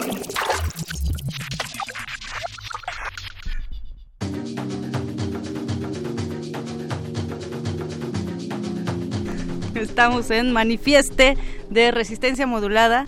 Acabamos de escuchar a Batallones Femeninos, una selección hecha por los eh, queridos productores Boys y Bere, que además pienso que es un proyecto bien chido que eh, se ha mantenido después de muchos años, Bere, y que también ha, digamos, ampliado las conversaciones acerca del feminismo y de temas de género, ¿no? Sí. Que es bien importante también hacerlo hacia otros aspectos como es el campo de la música, de la cultura, del arte y pues ahí están Ahí las batallones femeninos. Las batallones que MC Poética, una de ellas acaba está estrenando disco. Saludos, eh, Saludos. Oveja Negra también, por ahí quién más está. ¿De ¿Quién dónde más? son? Pues, vocablo. Pues entre aquí, supongo que también Estado de México, Estado de México, ajá. Sí, Este, hay, hay- son como de distintos puntos. Sí. También alguien de Ciudad Juárez. Ajá, de Ciudad Juárez, sí es cierto. Sí. Pues bueno, estamos ya con nuestros invitados de la noche. Está en esta cabina Carlos Acuña eh, y Arlen Pimentel. Ambos son integrantes de un proyecto periodístico que está chido, eh, un periodismo que rifa y que se llama La Central. ¿Cómo están? Hola. ¿Rifa o no Muy chido, está muy chido. ¿Sí rifó? Sí. Claro. Muchas gracias, gracias por invitarnos. Sí, gracias por la Gracias por venir. No, pues al contrario. Cuéntenos en qué consiste este proyecto. ¿Por qué rifa? Pues es un espacio entre amigos. Esa es la primera cosa. No nos gusta decir que es un medio informativo, nos gusta decir que es un espacio entre amigos para construir nuevas narrativas o narrativas distintas a las que vemos normalmente en los medios tradicionales. Entonces digamos que somos algunos amigos que nos formamos en el periodismo, otros amigos que pues vienen de otros espacios como una historiadora, una geógrafa, este y pues la idea es como construir un espacio en el que podamos difundir ciertas narrativas y en el que también podamos experimentar, eh, pues rompiendo muchas cosas que son tradicionales en los medios de pues los in- medios informativos en general, ¿no? Por ahí podríamos empezar. Carlos, ¿tú qué dices? Mira, me gusta mucho lo que dice Arlen. Yo creo que es un pacto entre amigos que tienen ideas concretas respecto, sobre todo la ciudad y la que la rodea, ¿no? Y las relaciones que hay entre la ciudad y, la zona rural, las relaciones que tendemos entre, entre los barrios. Y este pacto tiene mucho que ver con, con cómo se construye comunidad y cómo los medios de comunicación eh, ya no están generando esta comunidad, se enfocan en audiencias que, que se miden por algoritmos, que se miden por clics y están olvidando al, pues, a, a la comunidad directa que supuestamente los consume y, y utiliza y le es útil la información. Nosotros creemos que tenemos que construir un tipo de periodismo o de contenido, eh, puede ser escrito o en video o en audio, que sea útil directamente y en una escala humana, ¿no? local. Eh, y eso tiene mucho que ver con, con cómo nos identificamos con la ciudad misma, con nuestra casa, con nuestra calle, con nuestra ciudad, con nuestro origen. eh, es decir, si alguien viene de Guerrero, si alguien viene de Tlaxcala o de Veracruz, hay una relación directa con este origen y con la ciudad y cómo esto se va reflejando. Pensamos que los medios tradicionales o los medios más grandes de comunicación, salvo algunas muy honrosas excepciones y muy pocas excepciones, están olvidando esta identidad eh, colectiva que, que se construye y que además todo el tiempo está cambiando, ¿no? De pronto uno lee, no sé, por decir algo, el Universal y no sabemos a qué lector le está hablando, ¿no? Es un lector demasiado ambiguo, demasiado general. Nosotros de entrada queremos hablarle a nuestros amigos, a nuestros vecinos, a la gente que nos rodea y creo que eso forma una identidad del medio mismo. Eso implica ya tomar una postura ante el mundo, ¿no? Una postura de clase, una postura de género, una postura eh, de origen. Eh, por ejemplo, uno de nuestros eh, integrantes de la central eh, es de Oaxaca y tiene y habla tunsabi, ¿no? Entonces, el hecho de tener una persona que, que reivindica su lengua con una fuerza y una potencia, pues, eh, política, marca una diferencia en respecto a cómo vamos a comunicar. ¿Qué decir, por ejemplo, de la imparcialidad eh, tan buscada por el, por el periodismo y por la información? A ver, no sé quién. quién- Arlen. Pues, eh, bueno, yo creo que cualquiera de los que hemos trabajado o llevamos trabajando unos años en cualquier medio periodístico, pues entendemos que la imparcialidad pues es una mentira, ¿no? Claro, con- junto con estos conceptos de objetividad y todas estas cosas que a lo mejor pues a los que estudiamos comunicación nos enseñaron en la escuela, pero pues que en la vía de los hechos no es real, ¿no? O sea, la Que- información... que seleccionas un tema ya estás dejando de ser imparcial, ¿no? Exactamente. Y hay una jerarquización de la información, hay una manera en la que nos enseñan a presentarla. O sea, parte del rollo de géneros periodísticos es eso, decirte, esta, eh, esto es un tipo de información, esto es un tipo de contenido, y así se escribe y así se desglosa. Entonces, parte también de este rollo de romper la narrativa, es decir, no todo tiene que ser exactamente así. No tiene que ser así de esto es una crónica y no puede ser otra cosa. Y para describir esto, el mejor género es este y no puede ser otro. Entonces, no, o sea, se trata también como de darle por otro lado, ¿no? Por decir, vamos a construir nuevas narrativas, pero también nuevas formas.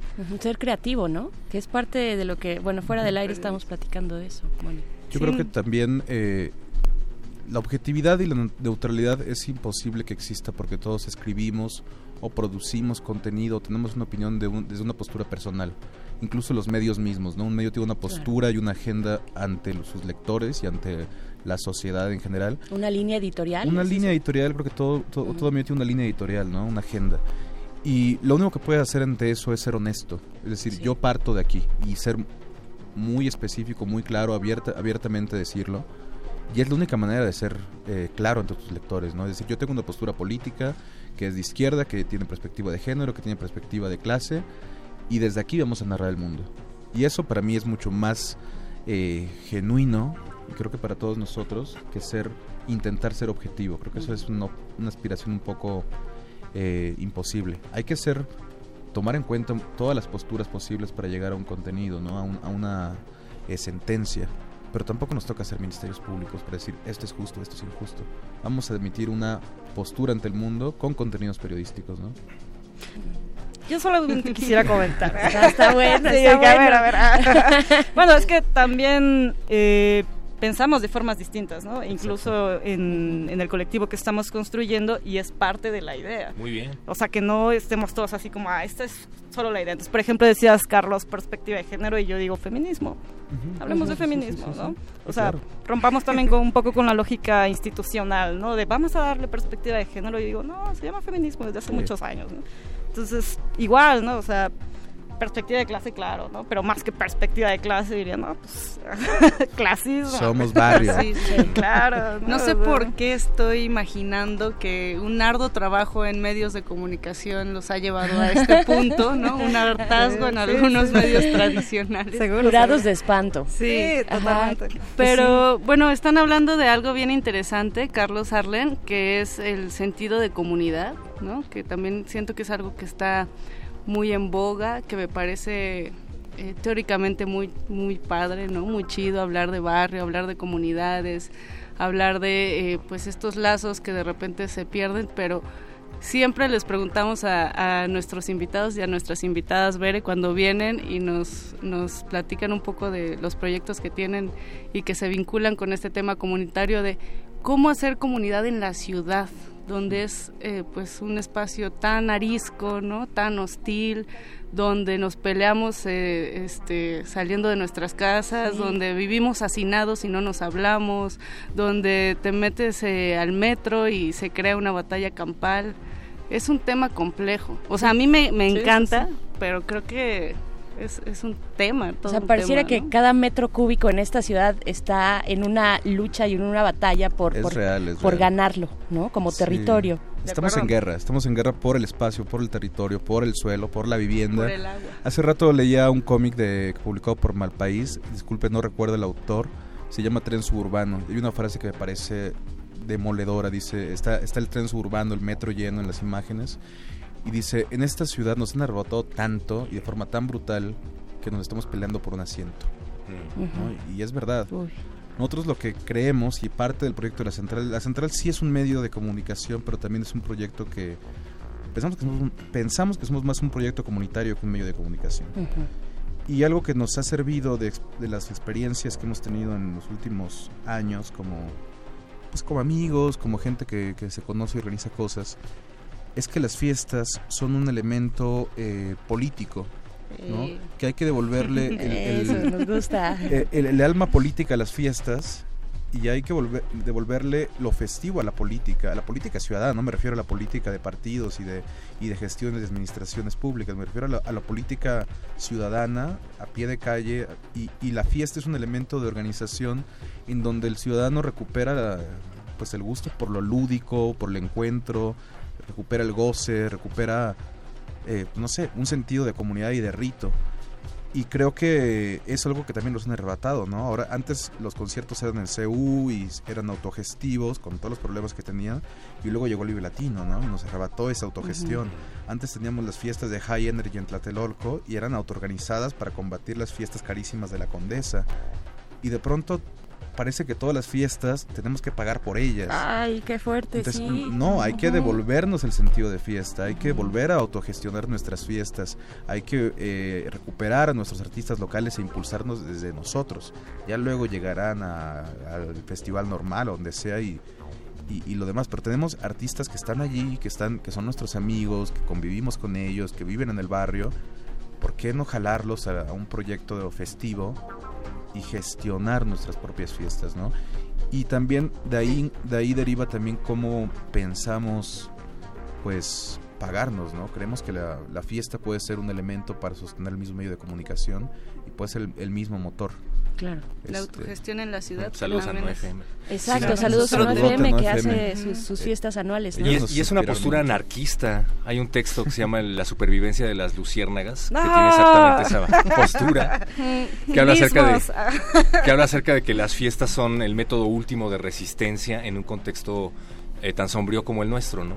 Bueno, vamos, vamos a dejar la pausa dramática aquí para que nos digan si sí o si no, qué tan ilista o qué tan anarquista. Estamos conversando con nuestros compas de la central. Está Arlen, Arlen Pimentel y Carlos Acuña. Vamos a escuchar esto que es de precisamente desde Oaxaca, Mare Advertencia Lírica. Y volvemos. Esto es Incómoda, Manifiesto Feminista. Manifiesten esta noche de miércoles.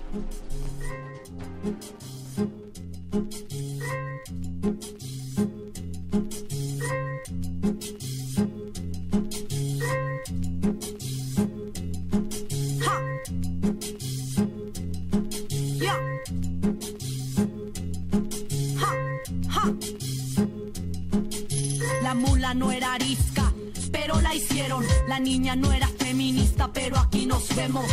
Compas creemos, machitos no sabemos, porque es normal que los lobos vistan piel de cordero. Y es que hay que ver quién critica bajo qué normas. Si soy yo la que está mal o eres tú quien se conforma. Si no quieres saber nada de mí por mi pensar, si es más fácil desde tu privilegio juzgar mi andar. ¿Y qué más da? Una asesinada más. Si seguro mi protesta es para quitarte tu lugar. Qué irracional y discurso radical. Exigir que las minorías tengamos respeto igual. Suena increíble pensar que somos personas, siendo la mitad del mundo en minoría nos transforman. Si la violencia está normal bajo sus normas, no queremos sus derechos, exigimos los de nosotras. No te equivoques, no soy un caso aislado, no es exageración ni una mentira lo que te hablo. Solo te cuento las verdades incómodas de una sociedad que con nosotras es hipócrita. No te equivoques, no soy un caso aislado, no es exageración ni una mentira lo que te hablo. Solo te cuento las verdades incómodas de una sociedad que con nosotras es hipócrita. Una aparente libertad donde limitan mi existencia, donde no importa cuánta conciencia tengas. Si en el diario andar no eres capaz de darte cuenta que no todo aquel que se diga libre pues que lo sea. Hay quien se acata y quien sale de las reglas. Y parece que desobediente soy de este sistema. No es que yo lo prefiera, quisiera hacer lo que esperan. Pero el sexismo hace tiempo no me educa. Ups, qué pena. Porque cuando todo el mundo espera que calles, se quejarán de tu voz, no importa que tan bajo hables. Así que a grito reclamo mi existencia, te contaré nuestra historia, no verdades a medias. Dejé las treguas y me tragué unos tragos de dignidad y empoderamiento, yo hago estragos. Contra el machismo, contra ese patriarcado. Mujeres en la lucha, oídos necios reventando. No te equivoques, no soy un caso aislado. No es exageración ni una mentira lo que te hablo. Solo te cuento las verdades incómodas de una sociedad que con nosotras es hipócrita. No te equivoques, no soy un caso aislado. No es exageración ni una verdades incómodas de una sociedad que con nosotras es hipócrita. Ya nos cansamos de esperar bajo las sombras. Ya no caminamos detrás de nadie. Ahora caminamos junto a nosotras. Abran paso, porque estas mujeres ya no dan ni un paso atrás. Ni una menos, ni una asesinada más. Ingrid murió, Ingrid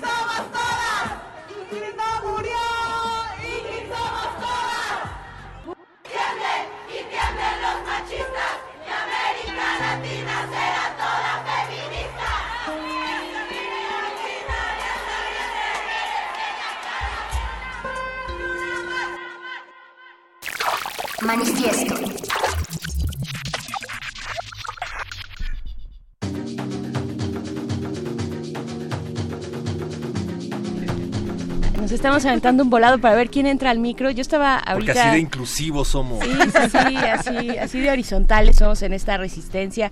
Estaba recordando esta frase, pues ya muy conocida de Emma Goldman, ¿no? De si tu revolución no se puede, no se puede bailar, entonces no me interesa. Estamos hablando un poco de eso, un poco también de cómo nos han robado las fiestas eh, como espacios políticos y espacios subversivos también, eh, como esas periferias, ¿no? Que, que, que hacen lo que quieren. Y pues estamos con nuestros compas de la Central, este proyecto periodístico que están haciendo, esta bebé, pero que rifa. Eh, Está Arlen Pimentel y Carlos Acuña.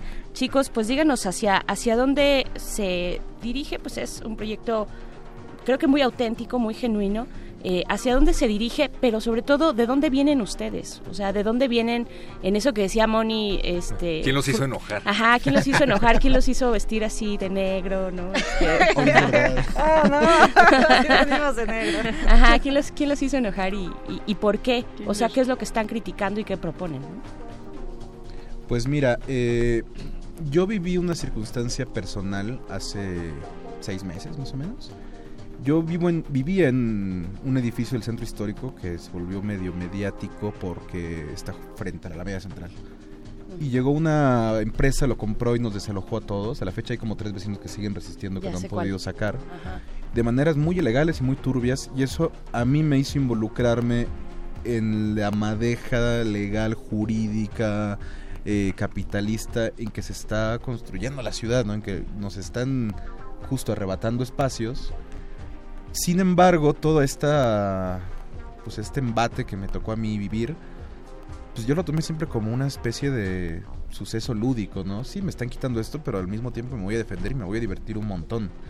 Entonces aquí se empezó a crear una especie de comunidad, ¿no? Por primera vez eh, me involucré con parte del barrio que yo no había conocido, con una parte del barrio que estaba en la misma lucha de hace mucho tiempo y que yo por vivir en mi línea de producción, de periodismo, de fiesta un poco eh, pues cotidiana, no me había involucrado, ¿no? Estaba ahí enfrente de mí y de repente pues yo no lo veía.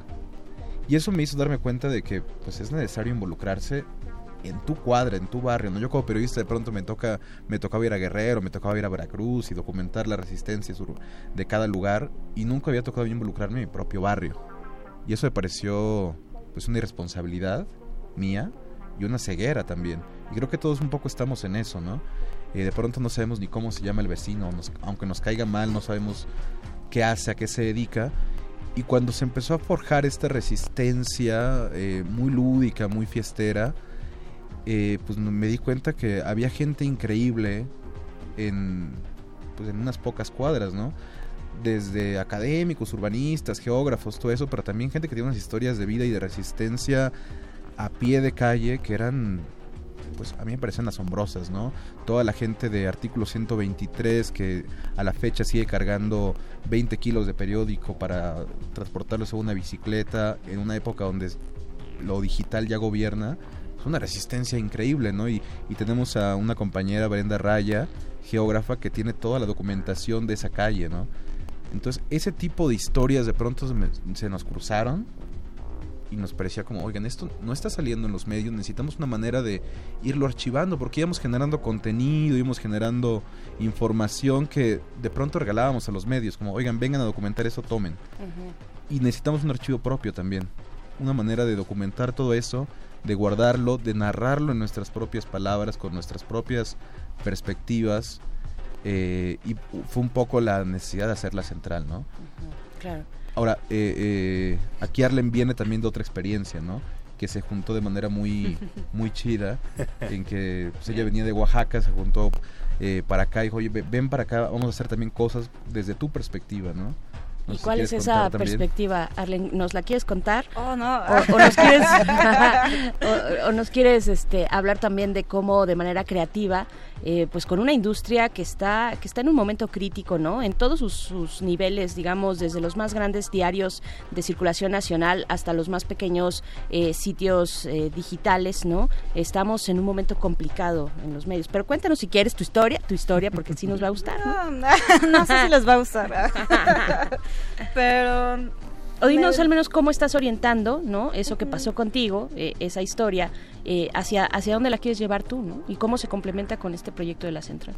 Sí, para mí es como un proceso no solo como del trabajo, sino también de una reflexión de muchos años, ¿no? O sea, mm, yo tuve un periodo, por ejemplo, en el que milité en una organización eh, pues política, social, campesina, etcétera, pues durante muchos años, ¿no? Y después estudié, me salí, estudié la universidad, empecé a trabajar en medios informativos y yo ya venía pues con una visión un poco crítica, ¿no? Pero me interesaba saber cómo funcionaban los medios, ¿no? Me interesaba mucho saberlo porque también quería ver cómo podíamos deconstruir eso, ¿no? O sea, cómo podíamos pues armar cosas un poco diferentes. Y desde mi experiencia es así, o sea, creo que se trata de cuestionar. O sea, no creo que se trate simplemente como de criticar este, que todo está mal o que las cosas no están funcionando, sino de cuestionar por qué eh, las cosas no van a cambiar si no empezamos a cuestionar cosas fundamentales, como por ejemplo eh, que los medios informativos tengan jerarquías tan establecidas, eh, misóginas, eh, homofóbicas, eh, con una serie de cosas ahí, pues que simplemente no cambian, ¿no? Y tiene que ver no nada más con la forma de pensar, sino con la misma estructura en la que estamos organizados. Entonces creo que también se trata de eso, de cuestionar cómo nos estamos organizando o cómo podríamos reorganizarnos socialmente para construir cosas distintas. Entonces creo que es una crítica a la forma, ¿no? Y pues también un poco pensar, ¿no? En el consumo que hacemos constante de, o sea, ya, ya ustedes saben, ¿no? Sí. O sea, cómo consumimos, cómo producimos, eh, cómo nos sumimos en un trabajo explotado y no lo cuestionamos. Pensamos que la única forma es estar en la ciudad, tener una chamba de 8 o 12 horas, eh, fletarnos y eh, llegar a la casa a ver Netflix, ¿no? Y a descansar, como dice Y medio llegar a fin de mes. Ocho, sí, ocho Exacto, horas y ¿no? bien te va, ¿no? Arañar Sí, el fin de mes, ¿no? Sí, Y pues yo de pronto creo que puede haber otras formas, ¿no? O sea, en Oaxaca casi casi que me importaron, este, yo estaba en un proceso ahí, este, con algunos amigos también construyendo un espacio de una casa abierta en la que no se trabaja, no de forma explotada en la que se produce, este, lo que se consume, en toda esta cosa que de pronto pareciera utopía o que nos han vendido como que es un sueño imposible de lograr, eh, haciendo bioconstrucción, haciendo un montón de cosas que de verdad son muy fáciles de hacer, nada más tienes que decidir hacerlo. Eh, y ya, ¿no? O sea, creo que de pronto para mí ha sido como descubrir que hay un montón de cosas. Yo ya llevo como 17 años viviendo en la ciudad, eh, de- no de corrido, 15 años y los últimos dos me lo saben, me regresé a Oaxaca un rato. Eh, yo soy de Oaxaca. este, y pues creo que nada más eso, ¿no? Como ver que hay muchas formas de construir las cosas. No, tiene, no todo tiene que ser exactamente igual. Y se trata justo de probar en la práctica, de construir eh, otras formas distintas Así para es. mí. Y es, es muy importante, sobre todo en medio de la sobresaturación de información, de la batalla por el clickbait y por el share de la que estabas hablando al principio, tener medios que se preocupen más por la trascendencia de la información, por la honestidad de la información, que por la batalla eh, de la sobresaturación de la información, que también es una forma de censura, ¿no? Entonces, eh, qué bueno que están llevando a cabo este proyecto. Y vamos a estar muy atentas, eh, atentos con la siguiente fiesta que se organice, Por porque favor. pues ahí este, hay que apoyar. grande. Se va a poner Eh, buena, se va a poner grande. Ya nos avisarán ustedes. La central eh, tienen todavía, a- ahorita ya están construyendo sitio, ¿no? ¿Están con eso? Sí, ¿Ya lo pueden seguirnos mientras tanto en Facebook, es nada más así la central, Perfecto. periodismo que rifa. Todavía, ten- todavía tenemos dudas de si vamos a querer estar en redes, hay una discusión ahí. Sí. Pero por- mientras tanto, ahí está Facebook, Twitter, eh, Instagram. Y bueno, hablando de, de la ciudad y cómo te enajena, te exprime el alma, creemos que hay un, hay un libro muy bello que tiene un nombre que nos- a mí me inspira mucho. Se A llama ver. Un habitar más fuerte que la metrópoli.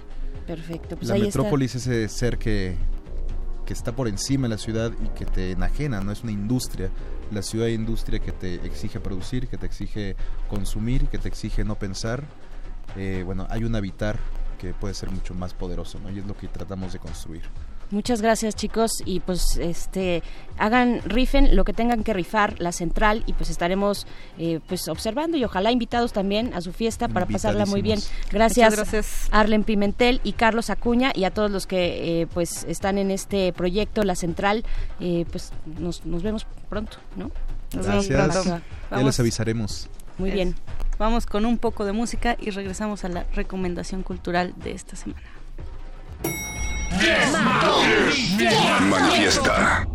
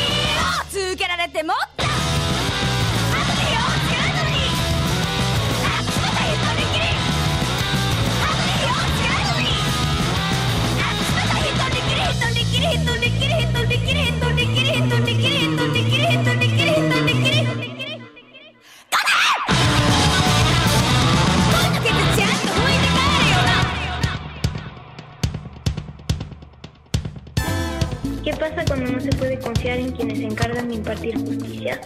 ¿Qué pasa cuando para la mitad de la población de un país volver a casa se empieza a volver un golpe de suerte? Queremos respuestas ya.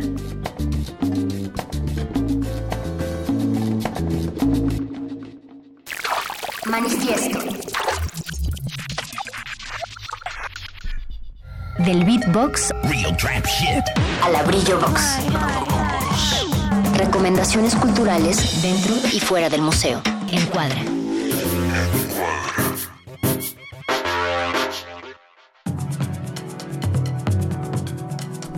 Y ya estamos de regreso en este manifieste del día de hoy para entrar a esta mini sección que se llama Encuadra, son recomendaciones culturales y esta noche, Bere Perro, vamos a hablar con Lorena Wolfer que ya está del otro lado de la bocina. Buenas noches Lorena, ¿cómo estás?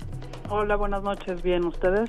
Muy bien también, pues eh, tú nos vas a platicar de el proyecto Estado de Emergencia, que es un proyecto del año 2018, pero que pues lastimosamente por el tema que, que tratan es aún vigente y eh, el día de mañana van a hacer algo en el CENART, ¿cierto? Exacto. Cuéntanos Eh, pues, más de, estado de- de estado de emergencia, por favor, Lorena. Claro.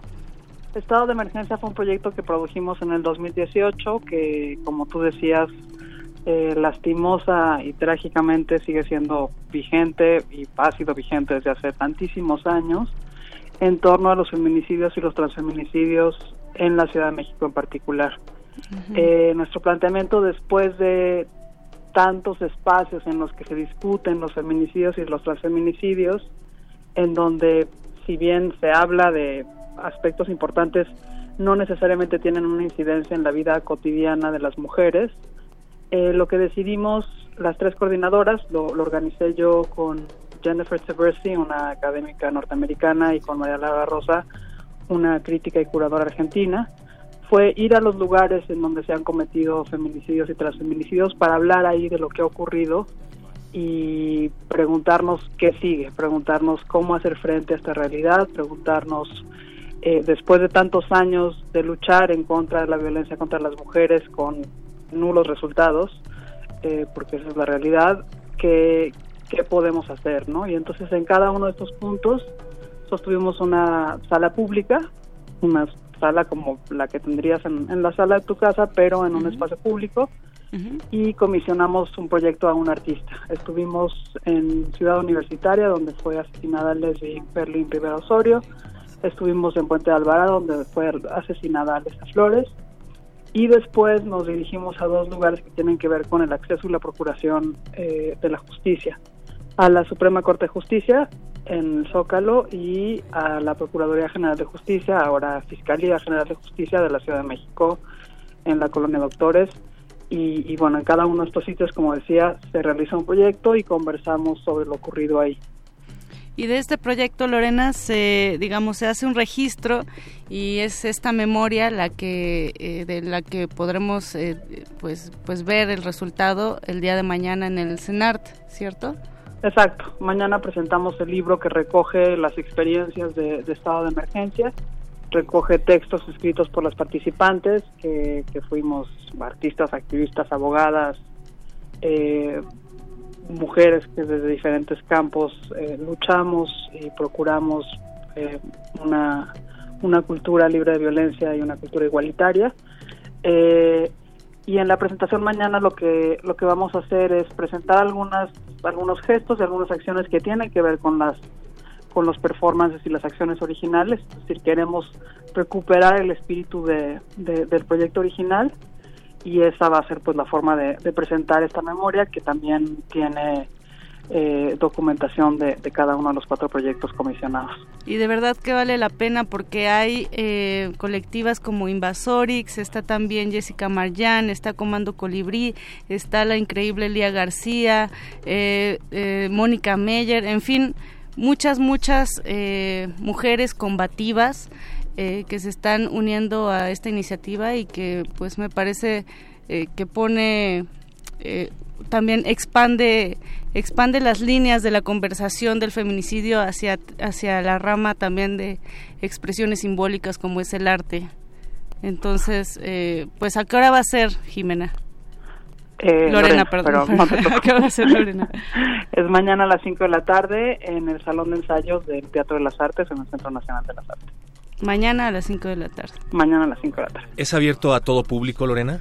es abierto a todo público, no recomendamos que vayan niños y niñas por el material y por, digamos, el, contenido de, de la propia memoria de lo que estaremos hablando. Quizás, digo, no, no, no, no, no imagino que sea como apropiado para, claro. para un público infantil, pero es fuera de eso sí es abierto para todo el público. Perfecto. Estado de emergencia, jueves 20 de febrero, mañana a las 5 de la tarde en el Salón de Ensayos del Teatro de las Artes.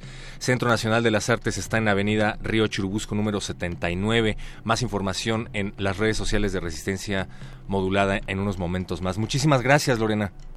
Muchísimas gracias, les esperamos. Buenas noches. Gracias, hasta pronto. Lorena Wolfer, pues bueno, ahí está, estado de emergencia eh, híjole, cuántos, cuántos eventos, ¿no? Y cuántos esfuerzos también. De pronto por ahí llegan los políticos mexicanos sin importar de qué partido político, ¿no? Y, y, se quieren poner a abanderar luchas que, que, llevan un montón de tiempo gestándose, que llevan muchísimo y que, y que hay redes ya muy sólidas, muy fuertes, al menos hablo desde el feminismo, eh, que, que, están haciendo cosas interesantes, importantes, así es que bueno, una de ellas es esta, estado de emergencia, y pues bueno, nos estamos despidiendo ya después de haber inoculado esta pequeña semilla extraña de la manifiesta esta noche en sus oídos. Así es, Berenice Camacho, pues muchas gracias a ti, muchas gracias a Perro Muchacho. Eh, seguimos pendiente también de todo lo que está ocurriendo en redes sociales porque eh, pues hay, hay temas muy sensibles, ¿no? Están pasando cosas muy graves en esta ciudad, en este país y creo que también desde estos micrófonos eh, pues somos responsables de darle voz a quienes eh, quieran hablar, a quienes quieran emitir sus opiniones y pues damos seguimiento sobre todo en este espacio que es manifiesto de resistencia modulada. Así es, pues muchas gracias, Moni Sorrosa, Per Muchacho, gracias a la producción, Oscar Sánchez El Voice, el Beto que se está por ahí todavía y también al señor Agustín Mulia en, en los controles. Sigue, ah sí, sigue Alba Martínez allá en la continuidad. Como guerrera, Como muy bien. Guerrera. Pues nos vamos, gracias, siguen aquí en Resistencia Modulada. Y reflexionen acerca de el dejar de adquirir o no los medios que hacen negocio con el escándalo de la información y de las víctimas. Aunque sean baratos, perro. Así es. Aunque sean baratos y Tenemos que asumir esa responsabilidad, no, no solo como medio, sino también como sociedad. ¿no? Lo barato sale caro. Vámonos. Manifiesto. Incomodando al machista de izquierda. En la colectividad, la distancia entre los cuerpos es ilusoria. Pero en esa distancia está nuestro manifiesto.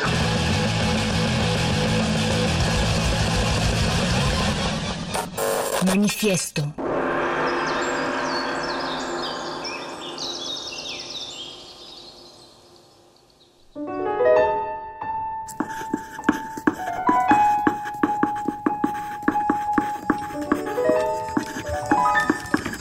Noventa y seis punto uno de FM.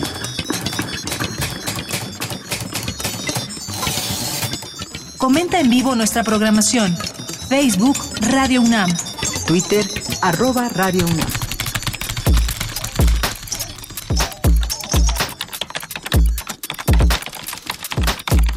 Escuchas XEUN, Radio UNAM.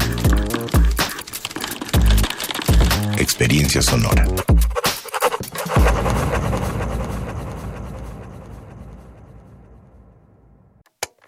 Maestro prevenido, vamos a grabar. Adelante. Soy Óscar de la Borbolla y quiero invitarlos a escuchar un nuevo programa, Las Esquinas del Azar. Oscar de la Borbolla. Sí, ¿Qué Juan, estás- ¿qué estás? ¿Tú qué estás haciendo aquí? Pues Yo aquí trabajo. Juan, pues vengo a invitar a los radioescuchas de Radio UNAM a nuestro programa. ¿Nuestro? Es un espacio de diálogo para platicar de todo y en todos los lugares donde se puede platicar y a veces hasta donde no se puede o no se debe. Una producción de Radio UNAM y la Facultad de Estudios Superiores Agatlán. Las Esquinas del Azar. Todos los martes a las 10 de la mañana por el 96.1 de FM. Radio UNAM. Experiencia sonora. ¿Te ofrecieron un trago o un cigarro? ¿O un churro? Natacha. Y te dijeron que no pasa nada. ¿Seguro que no pasa nada? Antes de entrarle, deberías saber lo que las sustancias adictivas pueden causar en tu cuerpo. ¿O te gusta andar por ahí con los ojos cerrados? Mejor llama a la línea de la vida de Conadic 800-911-2000 cualquier día a cualquier hora. Aquí te escuchamos. Juntos por la paz. Estrategia Nacional para la Prevención de las Adicciones. Gobierno de México. La sociedad mexicana tiene su modo de vida. En ella surgen problemáticas que esperan ser vistas y analizadas por las mismas personas que la conforman. Socialicemos las perspectivas y propongamos soluciones. Radio UNAM y la Escuela Nacional de Trabajo Social te ofrecen un espacio para el diálogo en Vida Cotidiana, Sociedad en Movimiento, con Ángeles Casillas, todos los viernes a las 16 horas por el 96.1 de FM. Al observar nuestras prácticas, comprenderemos el entorno. Radio UNAM, Experiencia Sonora.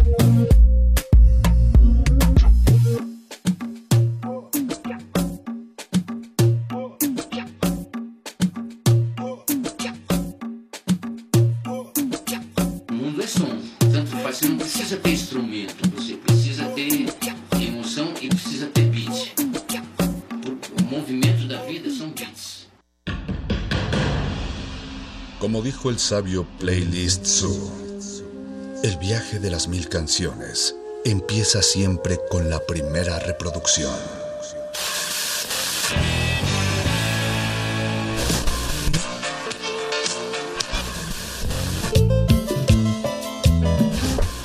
A continuación, un maestro te abrirá la puerta de su lista de reproducción. El resto va por tu cuenta. Play listo.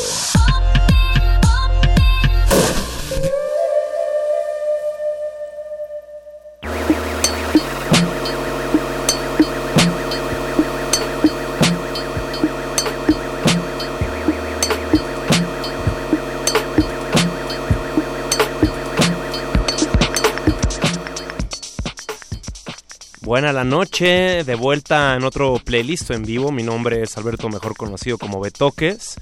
Y una vez más nos toca un playlist enfocado a un festival, en este caso Ceremonia, la octava edición del festival Ceremonia, que entre otras noticias o digamos como algo que resalta sobre este festival en esta edición para el 2020 es su cambio de venue eh, para la audiencia que no estaba familiarizada con este festival. Se solía hacer en el campo Pegaso que está en el Estado de México. Tal vez ahora para quienes vivimos en este lado de la ciudad ya se diluye la frontera entre el estado y la ciudad y nos vamos directo a Campo Marte. El 25 de abril es la fecha para la octava edición del Festival Ceremonia. Va a suceder en el Campo Marte, que está ahí ubicado sobre Paseo de la Reforma, muy cerca del Lunaurio y el Auditorio Nacional, del Metrobús Auditorio, del Metro Auditorio relativamente céntrico, digamos, no, no, vamos a asumir por el resto de la audiencia, pero en teoría está céntrico, es decir, llegar ahí no está tan complicado. Ceremonia, un festival que aunque está enfocado a la música, digamos su columna vertebral es musical, también alrededor de los años ha construido otro tipo de experiencias y otro tipo también de espacios que están integrados dentro de este festival. Eh, un caso interesante es la carpa traición, eh, digamos la carpa que atiende la diversidad tanto de, identidades, este, digamos, ahí es el espacio para personas no binarias, para la comunidad LGBTI. Es un espacio donde se suda, se respira esa diversidad tanto sónica como también ahora sí que de ideales la pluralidad ahí está más que latente. También digamos que los visuales, el espectáculo también para los estímulos más inclinados hacia la vista están ahí más que marcados. Y hay un. es muy colorido, hay como distintas sorpresas que se van dando alrededor que uno recorre este espacio. A ver cómo es que se está hilando esto y a ver qué más detalles nos pueden contar nuestra invitada que próximamente llegará. Pero por lo pronto vamos con algo de música para darles un preámbulo de más o menos cómo se ha ido construyendo el ceremonia. Eh, un buena, una buena referencia podría ser el año pasado que entre los headliners, es decir, los actos estelares, estaba la agrupación Massive Attack también estaba Apex Twin, probablemente uno de los personajes más enigmáticos o tal vez más peculiares que ha ofrecido la música experimental.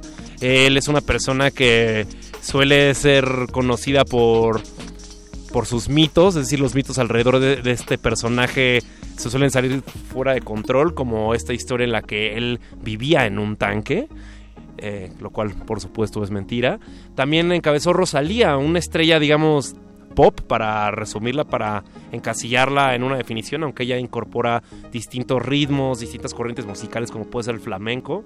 Rosalía, que ahorita está pero prendidísima y está pero en fuego, es la artista tal vez de las artistas del momento, también está Caitranada, pero vámonos con un poco de música, vámonos con también un gran headliner que va a encabezar esta edición, que sería Tom York, Tom York que viene presentando justo Tomorrow's Modern Boxes, en que va a ser, digamos, un, repertorio de distintos trabajos de, del inglés que muchos conocemos.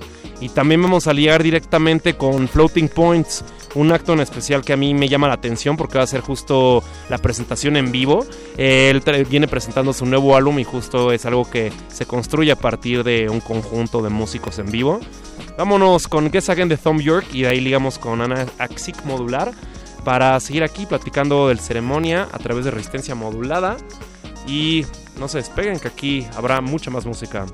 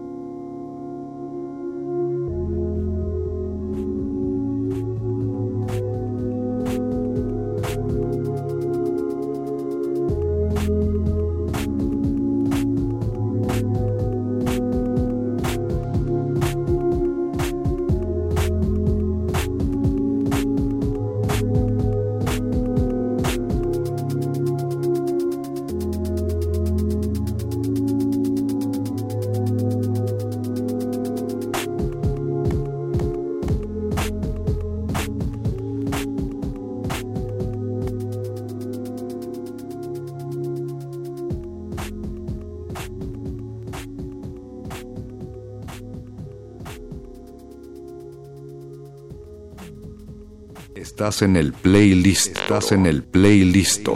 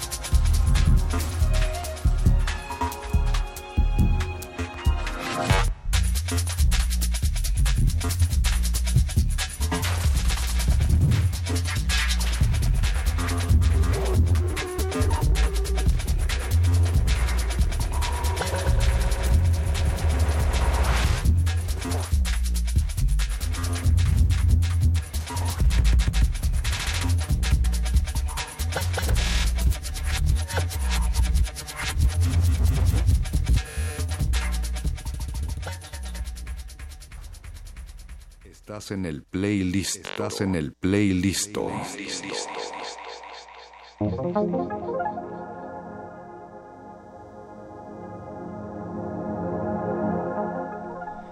De vuelta en el playlist, lo que acabamos de escuchar fue Anasic Modular de Floating Points, extraído de su álbum más reciente Crush. Eh, un álbum hermoso, de hecho estuvo en las listas de los mejores álbums del año pasado, que de hecho fue construido todo en menos de como me parece que cuatro semanas, lo cual es impresionante y fue planeado justo para tocar en vivo, lo cual es muy emocionante que justo en ceremonia vaya a estar Floating Points con su banda en vivo, algo que muchas personas invocamos para que sucediera y justo ahorita ya nos acompaña nuestra invitada. Bienvenida Monse Castera, directora de comunicación de Festival Ceremonia. Gracias, gracias por invitarme y pues sí, estamos emocionadísimos con Floating Points. Yo fui al Sonar Barcelona el año pasado y tocó Ah, él bien. y estuvo muy muy padre porque le hicieron tocar un set de siete horas. Wow, ¿siete horas? Siete horas. Y me acuerdo que, o sea, dije, bueno, tengo que ir a ver a Bad Bunny, tengo que ir a ver a DJ Cosep y, re- y, re- y por eso me iba, pero regresaba y seguía tocando increíble. O sea, si me hubiera sí quedado las siete horas ahí, me hubiera bailado las siete horas. Es, es realmente un geniecillo y pues justo hizo el disco para tocarse en vivo y es- son pues audiovisuales que se hacen al momento y que Mm. reaccionan a partir de ah, la música. wow, o sea, como digamos el instante es vital ahí en la creación. Exacto, y si, o sea, se está creando también lo visual durante, durante el show, y si pueden ver en sus redes y también en las redes del festival, ya, subi- o sea, ya subimos como algunos pequeños insights de lo que es el show, y sí se ve bastante impresionante, estamos Bien. muy emocionados. Pues justo al principio este dimos como un digamos un breviario, o sea, muy muy simple, muy ambiguo de, qué era el ceremonia, pero me gusta que estés aquí porque creo que eres la persona ideal para hablar un poco de, de la identidad, ¿no? Como estas Sí. como estas como aristas, lo, lo que define lo que es esta figura, esta forma, este ente que ceremonia y sobre todo que ya digamos que se ha definido de alguna manera como más detallada durante pues estos ocho años de trabajo ya en su octava edición. Entonces, cuéntanos un poco más desde adentro, qué, Sí, cuál es la pues, identidad de este festival. Es muy padre la historia porque empieza desde, o sea, los que hacen ceremonia eh, fueron los que hace más de 10 años empezaron a hacer un festival que se llamaba MX Beat. Y en esa época, eh, pues tenías los conciertos de Ocesa, de, de los Rolling Stones en el Foro Sol y ese tipo de cosas gigantes, pero no había ningún tipo de festival que trajera talento, pues no exactamente emergente, pero muy joven. Fueron los primeros en traer MIA o en traer a los Beastie Boys, eh, en traer, era justo se hacía en el Foro Pegaso, que es donde se empezó a hacer ceremonia, este, en traer a Santi Gold, eh, Pharrell Williams. Wow, Pharrell era- Williams. Ajá, o sea, nerd. Ya, Este- estos talentos que es medio difícil encasillar en el, en el mainstream, no digamos como lo más masivo, pero definitivamente no son. En esas épocas para verlos tenías que viajar. O Sí. sea, es que no, o sea, no era, o te, te ibas a Coachella o algo así, pero no venían a México y menos a un festival, o sea, donde pudieras ver todo un día de, eh, de programación de shows. Posteriormente, pues por obvias razones, el MX Beat se acaba porque era de una marca de cigarros, entonces Claro. se les prohibió este, seguir haciendo ese tipo de cosas y ellos empiezan Festival Ceremonia. Eh, justo eh, Festival Ceremonia empieza como un evento que represente el momento el momento histórico, o sea, si tú ves un line-up, un cartel del 2000, ¿no? Del 2010 y si ves el de ahorita, el punto es que, que, que refleje lo que está sucediendo en el momento y es por eso que tienes desde cosas muy nostálgicas como Massive Attack o en este caso Tom York, ¿no? Que le, este, hasta lo más nuevo, como en este caso Kitty Gang, que es una banda de chavitos de Monterrey que, que le están rompiendo con un, como un medio trapcito R&B muy melódico, romántico y pues que le gusta a los chavitos de, del internet. Entonces, Ajá. por eso justo Wow, hace, hace dos años y, a- y el año pasado nos preguntaban mucho por qué ahora tienen reggaetón. Ajá. ¿no? Pues porque así es la época, o sea, no podemos hacernos ciegos hacia, ante lo que pasa en la época. Sobre todo porque Ceremonia es un festival para jóvenes, no, Sí. no hablando de jóvenes como de edad, sino de actitud, gente que le gusta pues pues la fiesta y divertirse y la música y el arte, o sea, somos, o sea, por eso es que va gente desde los 40, ¿no? Hasta hasta los ¿no? los chavitos adolescentes. Me gusta que digas eso de la juventud porque, digamos, eh, viendo así rápido el cartel, este también hay personas, o sea, que justamente tanto como su música como digamos, como su contenido o su mensaje están situados como en, la- en lo contemporáneo y también en conflictos actuales. O sea, por ejemplo, a mí me resalta mucho el tema de, de Slow Tie, ¿no? Sí. Slow Tie, esta, este cuate de Reino Unido que incorpora el grime, que quienes no conozcan, están familiarizados con este movimiento, digamos que es como la respuesta al rap que tiene Reino Unido, pero también lo mezcla con el punk. Digamos, él está agarrando vertientes que son muy nacionales de donde él es, o sea, que representan la contracultura y movimientos políticos.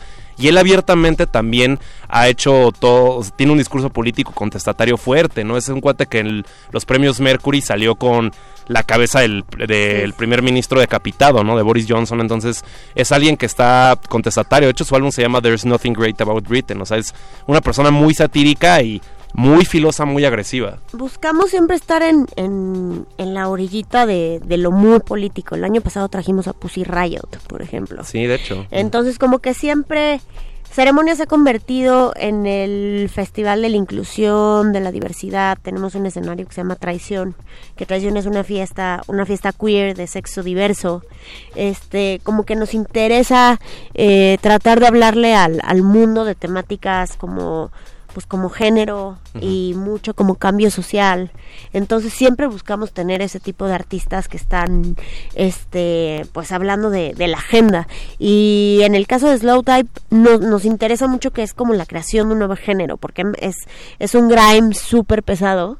Insistimos mucho en traer grime al México siempre, digo, al país. No es un género fácil para para No. el país. O sea, como que, que la, nos hemos tardado mucho en, en digerirlo, pero, pero insistimos, porque, porque pues creemos que es parte de lo que está, justo lo que te decía, es como una foto de lo que está pasando en la actualidad, ¿no? Es como eh, electrónica, trap, grime, este, pues también rock, ¿no? Y eso es lo que tratamos de hacer cuando elegimos el, el line-up.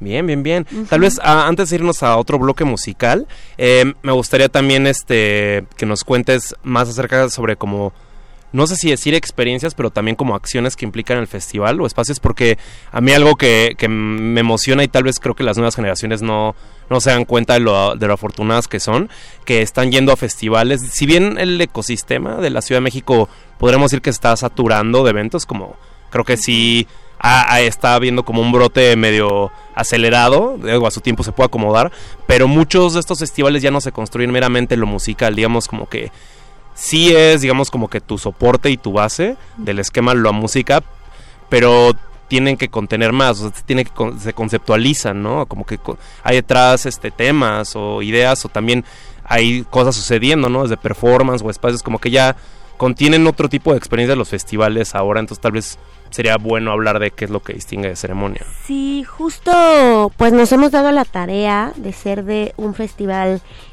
que le llamamos un festival consciente, o sea que to- toda razón, que toda decisión tenga una razón eh, para mejorar al mundo. Y de esta forma no solo afecta desde, desde la selección de los talentos, sino también el tipo de iniciativas que hacemos. Nos dimos cuenta que justo a este público joven les gusta el arte, les gusta la fiesta, les gusta lo, lo social, los amigos, pero también están cambiando la forma en la que viven, están cambiando, estamos cambiando la forma en la que comemos, lo que consumimos, nos interesa saber este qué están hechos los productos que compramos, pero muchas veces no sabemos cómo ayudar. Entonces hicimos una iniciativa que se llama Ceremonia Social, en la que seleccionamos distintas fundaciones que trabajan con distintos eh, temas para hacer un mundo mejor, desde la prevención del SIDA hasta eh, la prevención del uso de plásticos de un solo uso o eh, muchas fundaciones feministas. De hecho, el 8 de marzo, el Día de la Mujer, parte de la compra de los boletos ceremonias de hace tres años se dona a Fondo Semillas, que es la fundación feminista más vieja de México, tiene 54 años. Wow, 54 años. Y es súper reconocida, es como, como garantía de que el dinero y las donaciones se van a, a, a- a buenas causas y a buenas comunidades para mejorar la vida de las mujeres. Entonces no solo les damos un espacio dentro del festival, sino que los acompañamos durante todo el año para, para trabajar con ellos en cosas que necesiten, desde la creación de campañas publicitarias, etcétera. Y esto llevamos haciéndolo tres años y gracias a esto logramos una alianza con la ONU Eh, somos el primer festival en México que tiene la certificación de ser un festival que apoya las campañas de los Objetivos de Desarrollo Sostenible. Ah, ¿en serio? Sí, Ah, entonces Ajá. trabajamos de la mano con ellos, tenemos muchísimos este talleres, nos están guiando mucho para para hacer las formas correctas, para por ejemplo medir nuestra huella de carbono y pagar para eso. Claro que es complicado, ¿no? Porque, porque tengo entendido es, un- es una medición específica, no me acuerdo el formato hizo algo, pero es muy complicado porque para nosotros contemplamos de que, no sé, como de que nada más estás compensando, ¿no? Como de que haces una balanza, pero no, o sea, porque tienes que medir todo lo que emites, tienes que pues, tal tal cual compensar y no es no es plantar árboles, en serio es mucho más complicado Es medir que eso. desde la cantidad de vuelos, que ahí es donde más. Que es donde más impacto hay en ese Ajá, combustible. hasta la cantidad de gente que viene, cómo viene, y es, y es bastante complicado. La verdad es que toda es, todo este camino por tratar de ser un, un festival pues con conciencia en muchos sentidos ha sido bien complejo, pero pues hasta los mismos músicos, ¿no? Massive Attack, que estuvo con nosotros el año pasado, ahorita ya están sacando un buen de comunicados de ya no vamos a formar parte de ningún festival y de ningún evento que no mida su huella de carbono y que no pague, este, la, la mides y, y después pagas para, para como Los bonos, compensarlo.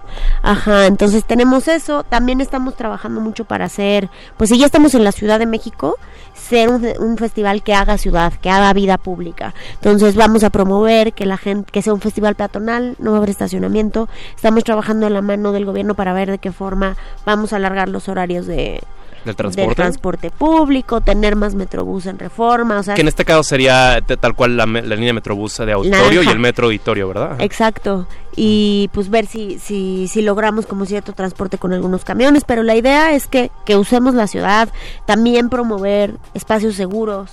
¿no? Que, que nos vayan, que nadie se vaya solo, que caminemos juntos, este, que sea un espacio seguro para las mujeres. Desde el año pasado tenemos baños inclusivos. Entonces sí ha sido un arduo trabajo de, de aprender, pero creo que justo vivimos en la época en la que todos nos estamos educando. Es difícil, en un festival no puedes, por ejemplo, de la noche a la mañana prevenir, eliminar el uso de plásticos de un solo uso, No, está imposible. Pero sí puedes hacer acciones como, como la gente compra su vaso, cuesta 30 pesos, y si al final del día lo quiere regresar, se le regresa los 30 pesos. Pero de esa forma la gente cuida su vaso y ya Ah, no ya. tiras. Cada vez que te compras una bebida ya no lo tiras. Entonces ese tipo de acciones que el vaso es de plástico. Como bar en la Unión ya- Soviética. Exacto. El vaso es de plástico, pero ya no vas a usar 20. Claro. Si te tomas 20 cubas. ¿no? Vas a También usar es uno. importante recalcar que es una inversión fuerte, ¿no? La que como festival, como empresa tienen que hacer para pues materiales compostables, es decir, se alza muchísimo. Así también aprovecho para también eh, invitar a la gente que vaya a la ceremonia que también este, sea consciente, pero también respetuosa, digamos, o sea, es tarea de nosotros cuidarnos y cuidar a los demás, entonces creo que sí es importante mandar ese mensaje, ¿no? No por el hecho de haber comprado un boleto puedes hacer lo que quieras, Sí. así no funciona este mundo capitalista de los festivales. Vámonos con otro bloque de música, ¿te parece? Vámonos con, yo creo que un, un acto, yo creo que, que la reina del, del ceremonia diría que es FKJ Twigs, que justo sacó un álbum hermoso el año pasado, eh, Magdalena me parece que se llama, y estoy muy emocionado de escucharla en vivo, es la primera vez que viene a México, y además, este, por lo que he visto de su show, como que es, es un show muy impactante, ¿no? Muy, muy, muy sensual, muy íntimo. Y también este es un disco que, que te quiebra, es muy emotivo. Ella es una heroína, o sea, sí es yo creo que la artista de las artistas mujeres más influyentes de nuestra generación y bueno, si, si también si la siguen pueden ver que es una mujer que hace esgrima, que hace pole dance, que es bailarina, aparte canta como un ángel, o sea, tiene un talento impresionante, está creando tendencias de moda, eh, tiene un estilo muy único y dicen que su show es, es bastante interesante. Para muchos es un gusto adquirido porque sí, sí tiene esta onda este pues es como un nuevo género también como muy romántico pero eh, en este disco trabajó con Nicolas Jarre o sea con productores increíbles entonces sí es un show bastante sentimental Sí, me gusta que también juegue con los espacios, ¿no? Como que no, no sé, casi siempre cuando escuchamos música como que estamos esperando melodías y Exacto. como muchos elementos, pero no, aquí como que, como que es un poco etéreo, como que hay un poco de, de espacio dentro de la misma obra. Pero vámonos con esto de FK Twix, que de hecho también está Future en esta canción. Holy Terrain, después vámonos con Paloma Mami, con un sencillo reciente que también se llama Mami, el, el sencillo, y seguimos aquí con Monse y, y más detalles de ceremonia.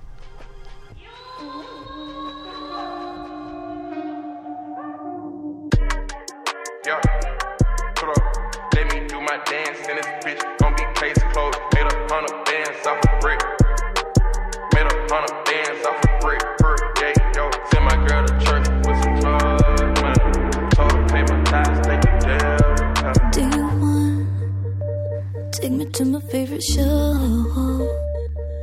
Day two, hold my hand and pull me close. Next to me, kiss my cheek, cause sunny days. Day three, take me to a deep river. Still a kiss when I'm lost in the mist. You still for me. Once I'm yours to obtain. Once my fruits of a taking.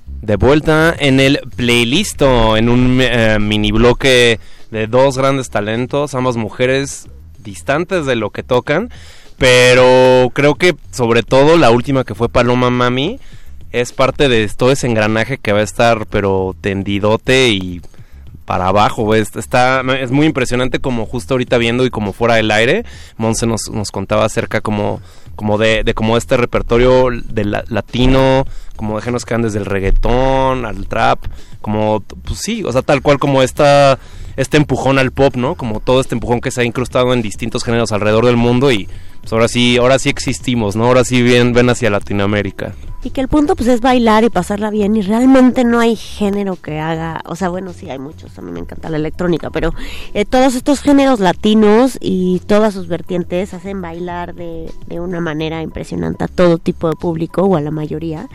Eh, y es parte de nuestra época y, y tratamos de traer lo de más calidad de estos. Está Tiny, que Tiny pues puede ser el, el productor de reggaetón más reconocido en nuestra época, es el creador de Calladita, nada más y nada menos.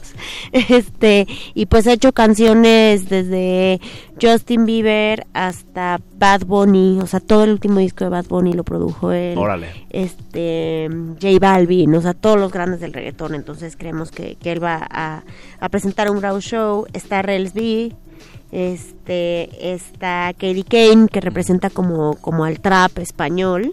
Y pues Paloma Mami que lo acabamos de escuchar. Tratamos siempre de, de tener mucha representación de talento queer y de talento femenino. Y que nuestro talento femenino sean mujeres súper poderosas y que, que sean como estas este mujeres inspiradoras, ¿no? Y por eso está Katie Twix, está Paloma Mami, Nicky Nicole, este, la cantante justo de Kitty Gang, estos chicos que les contaba de Monterrey, pues una, es una, una chava bastante, bastante joven, bastante padre. Aquí también... Que es este Maya y Omar Apolo representan como a los nuevos artistas pochos, así les llamo yo. Órale. Son como de la escuela de Cuco. Ah, guau, Son estos chavos primer generación de nacidos en Estados Unidos, pero de inmigrantes mexicanos. Ah. Eh, entonces sus letras son en inglés y en español. Es un R&B como súper melódico. Tienen influencias como de música de los 40 mexicanas, es como los Panchos. Ah, ya, ¿en serio? O sea, como que sí están indagando un poco como en su pasado o tal vez... Ajá. Ajá, como que intentan mucho meter este su identidad, entonces pues tienen tienen muchos seguidores, sobre todo este pues mexicanos, este chicanos de allá, pero pues a nosotros no nos encanta como esta nueva pues esta esta nue- nueva cultura que se genera a partir de, de la migración. Bien, bien, bien. De hecho, eh, como a- hacia las menciones de talento nacional, gente de México, me, me late que está el Iguaguá, a mí me encanta como DJ creo que tiene de los edits más sabrosos, me encanta, tiene hasta edits como de Pink Floyd, ¿no? En cumbia, es, es muy divertida, también muy buena selección y sobre todo creo que valdría la pena este mencionar a, a Nafi, que va a estar, justo se celebran 10 años del sello discográfico, Eh, me imagino que van a estar ahí como parte de los fundadores, bueno, aquí vemos que está Mexican Jihad, con Oli también muy chavita, es alguien que también está experimentando mucho con la producción y a mí me encanta como DJ, también está Fausto Bella y Nafi, que si bien tal vez eh, quienes no estén familiarizados mucho con la música electrónica, creo que ellos se han distinguido por, por el, el- uso que le han dado como la identidad visual y como también como incorporar arte, incorporar como también como tal cual la materialización de, de sus ideas. Son personas que que saben muy bien jugar eh, con el espacio y con, con los iconos,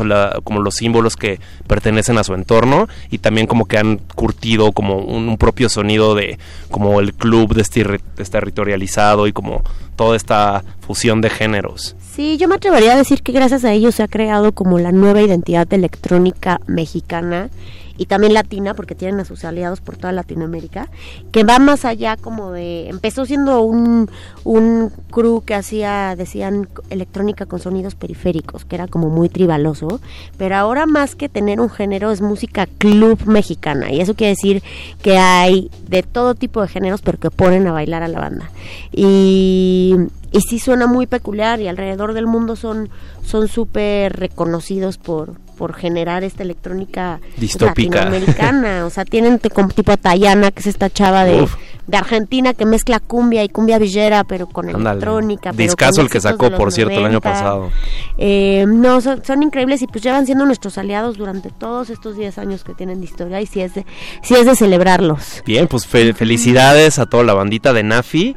Y ta- tal vez para también ir como recalcando para las personas que chance ya se le está antojando, es el 25 de abril el Festival Ceremonia en el Campo Marte. Eh, creo que digo lo más práctico sería visitar el sitio web que es festivalceremonia.com. Las redes me imagino que tenés Arroba Festival Ceremonia en, en Twitter e Instagram. Y pues la verdad es que la respuesta de la gente que nos mudamos de sede ha sido increíble.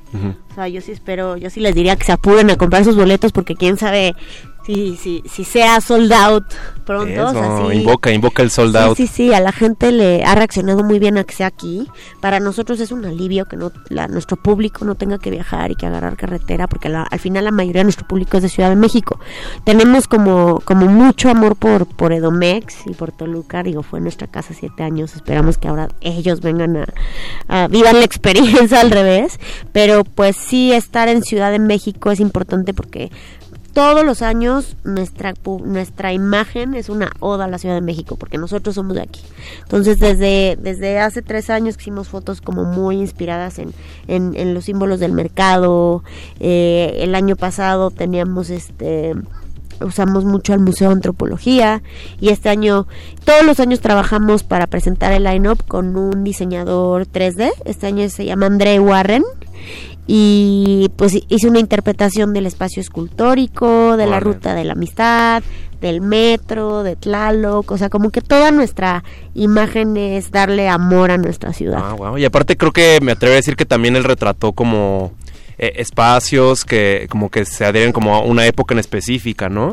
Sí, Como- nos inspiramos mucho en, en el modernismo, ¿no? Como en, en, en las, en las en construcciones que sucedieron en épocas de cambio, eh, con toda esta idea que traemos de, de, de, pues, ser más conscientes y de generar cambios y de influir en nuestro público para, para tratar de, de que pensemos un poco en, pues yo, yo digo mejor, ¿no? Pero que, que, que pensemos en comunidad.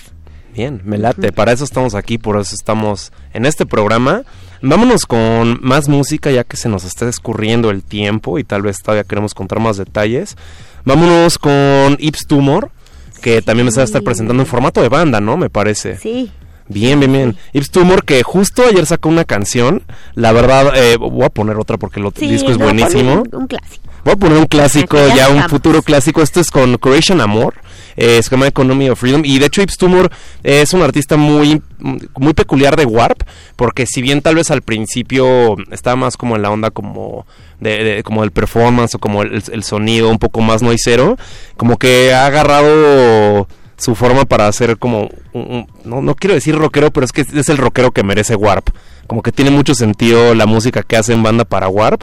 Y luego nos vamos con Slow Tie, con quien, de quien hablamos al principio. Yo creo que la persona que, pues más bien el punk que ahorita necesita el Reino Unido, un, alguien que está como pues rescatando las corrientes musicales, pero también las corrientes como de pensamiento que tuvieron en los 70, también tal yo me atrevería a decir como a principios de los 90 en Reino Unido, alguien que pues tuvo un discazo también y creo que va a dar un gran show en ceremonia. Entonces vámonos con Economy of Freedom de Ips Tumor con Crush and Amor y después con Dorman de Slote con Muramasa que de hecho también tocó en un ceremonia.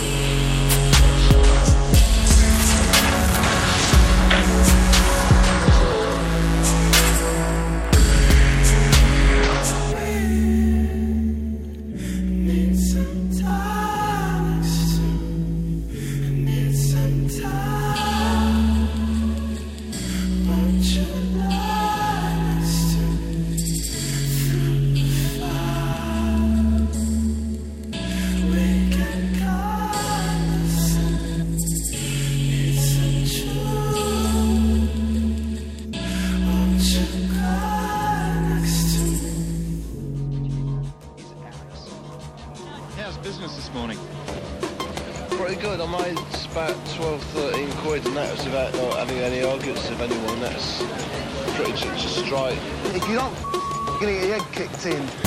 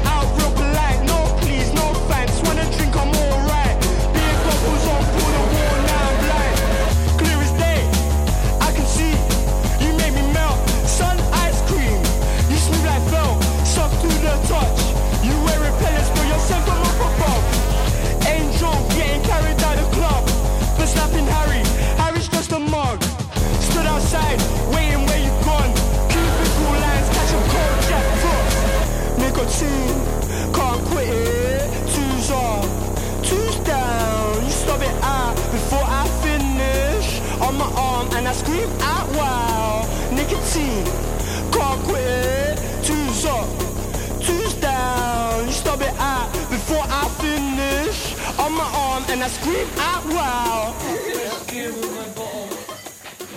Just about any type of drug is in.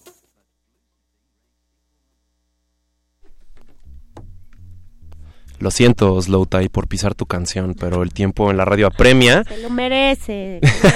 Medio grosero. Aunque él entendería, él entendería, él entendería. Exacto. Con su misma moneda. un poquito de la misma moneda punqueta. Y pues ya nos acercamos casi al cierre, faltan pocos minutos y nos acaban de sintonizar, pues se perdieron de detalles y de música a cargo de lo que va a estar sonando en el Festival Ceremonia. Pero todavía podemos darles un poquito más de información por si estaban de medio despistadas o no sabían, no saben dónde están, pues el 25 de abril vamos a recapitular lo importante. 25 de abril en Campo Marte, primera vez en Ciudad de México. Eh, me- creemos que somos el, el festival más actual y más divertido. Eh, tenemos activismo, también tenemos muchísimas experiencias inmersivas. Trabajamos con Cocolab, que es un laboratorio de, de arte digital. Que, bueno, el año pasado fue como entrar a un mundo de estrellas. Era, no sé si entraste, era como una, o sea, hacen experiencias no, no entré. increíbles. Este, y bueno, no vamos a hablar de los Chemical Brothers. No. Ya han venido varias veces a México, pero esta vez es un show nuevo. Ah, es un show nuevo, es, que bueno que menciones nuevo, eso. Ajá, entonces es súper importante porque nunca lo hemos visto aquí. Eh, también estamos celebrando los 20 años de Surrender. Este, este disco como de, de, de éxitos que transformaron lo que es la música electrónica. Entonces, pues va a ser una fiestota. Sí. Ajá. Además es como el re- es como la manera de traducir el rave o como llevar lo que fue ese fenómeno cultural en el Reino Unido a otras partes del mundo, ¿no? Como que quien probablemente hasta personas que no tocan música electrónica han sido influenciadas, ¿no? Por por el rave, por esa catarsis, por esa sensación, por ese ruido. Totalmente, sí son de los genios de, de la música electrónica, pues también Tom York, ¿no? Que, que pues, toda su influencia de- tiene también como muchísimo de, de música electrónica y su show solo, o sea, con, con Tomorrow's Modern Box es, es, es bastante, aunque no lo crean, también bailable. Eh, va a tocar éxitos de toda de toda su carrera durante el show. Ah. Es como un, es- sí es como un tipo de popurrí, digamos, bueno, de toda bueno, la no carrera. popurrí, pero no, no, no, no sé todavía si, si de Radiohead no se ha confirmado, pero su carrera como solista, o sea, del Eraser, Ujú. o sea, como que siempre uno dice que ay, Tom York está loco, seguro va a ser una loco, una cosa, en- ¿no? Como que no sabes qué va a tocar, pero no va, ya nos, nos prometió que va a tocar de sus discos pasados, y si no han escuchado Anima, que es el nuevo disco, se los recomiendo, si son amantes de Radiohead, les va a encantar, o sea, sí es, sí es un genio y sí es un show imperdible. Bien, pues lamentablemente se nos escurrió el tiempo, ya nos tenemos que despedir, nos quedan segundos, pero muchas gracias Monse por darte la vuelta. Gracias por invitarme. Y nos vemos ahí el 25 de abril en el Festival Ceremonia. De todos modos, cheque las redes de Resistencia porque vamos a estar compartiendo más detalles al respecto. Y sin duda tendremos otro programa con alguien que representa también la organización. Y saludos a todas las personas detrás que hacen toda esa chamba, que es un engranaje de varias personas en el equipo. Entonces, pues, gracias, felicidades de, desde ahorita y hasta pronto, hasta el 25. Bye. Gracias a eh, José, de, José de Jesús Silva la operación y hasta mañana Resistencia para otra nueva emisión.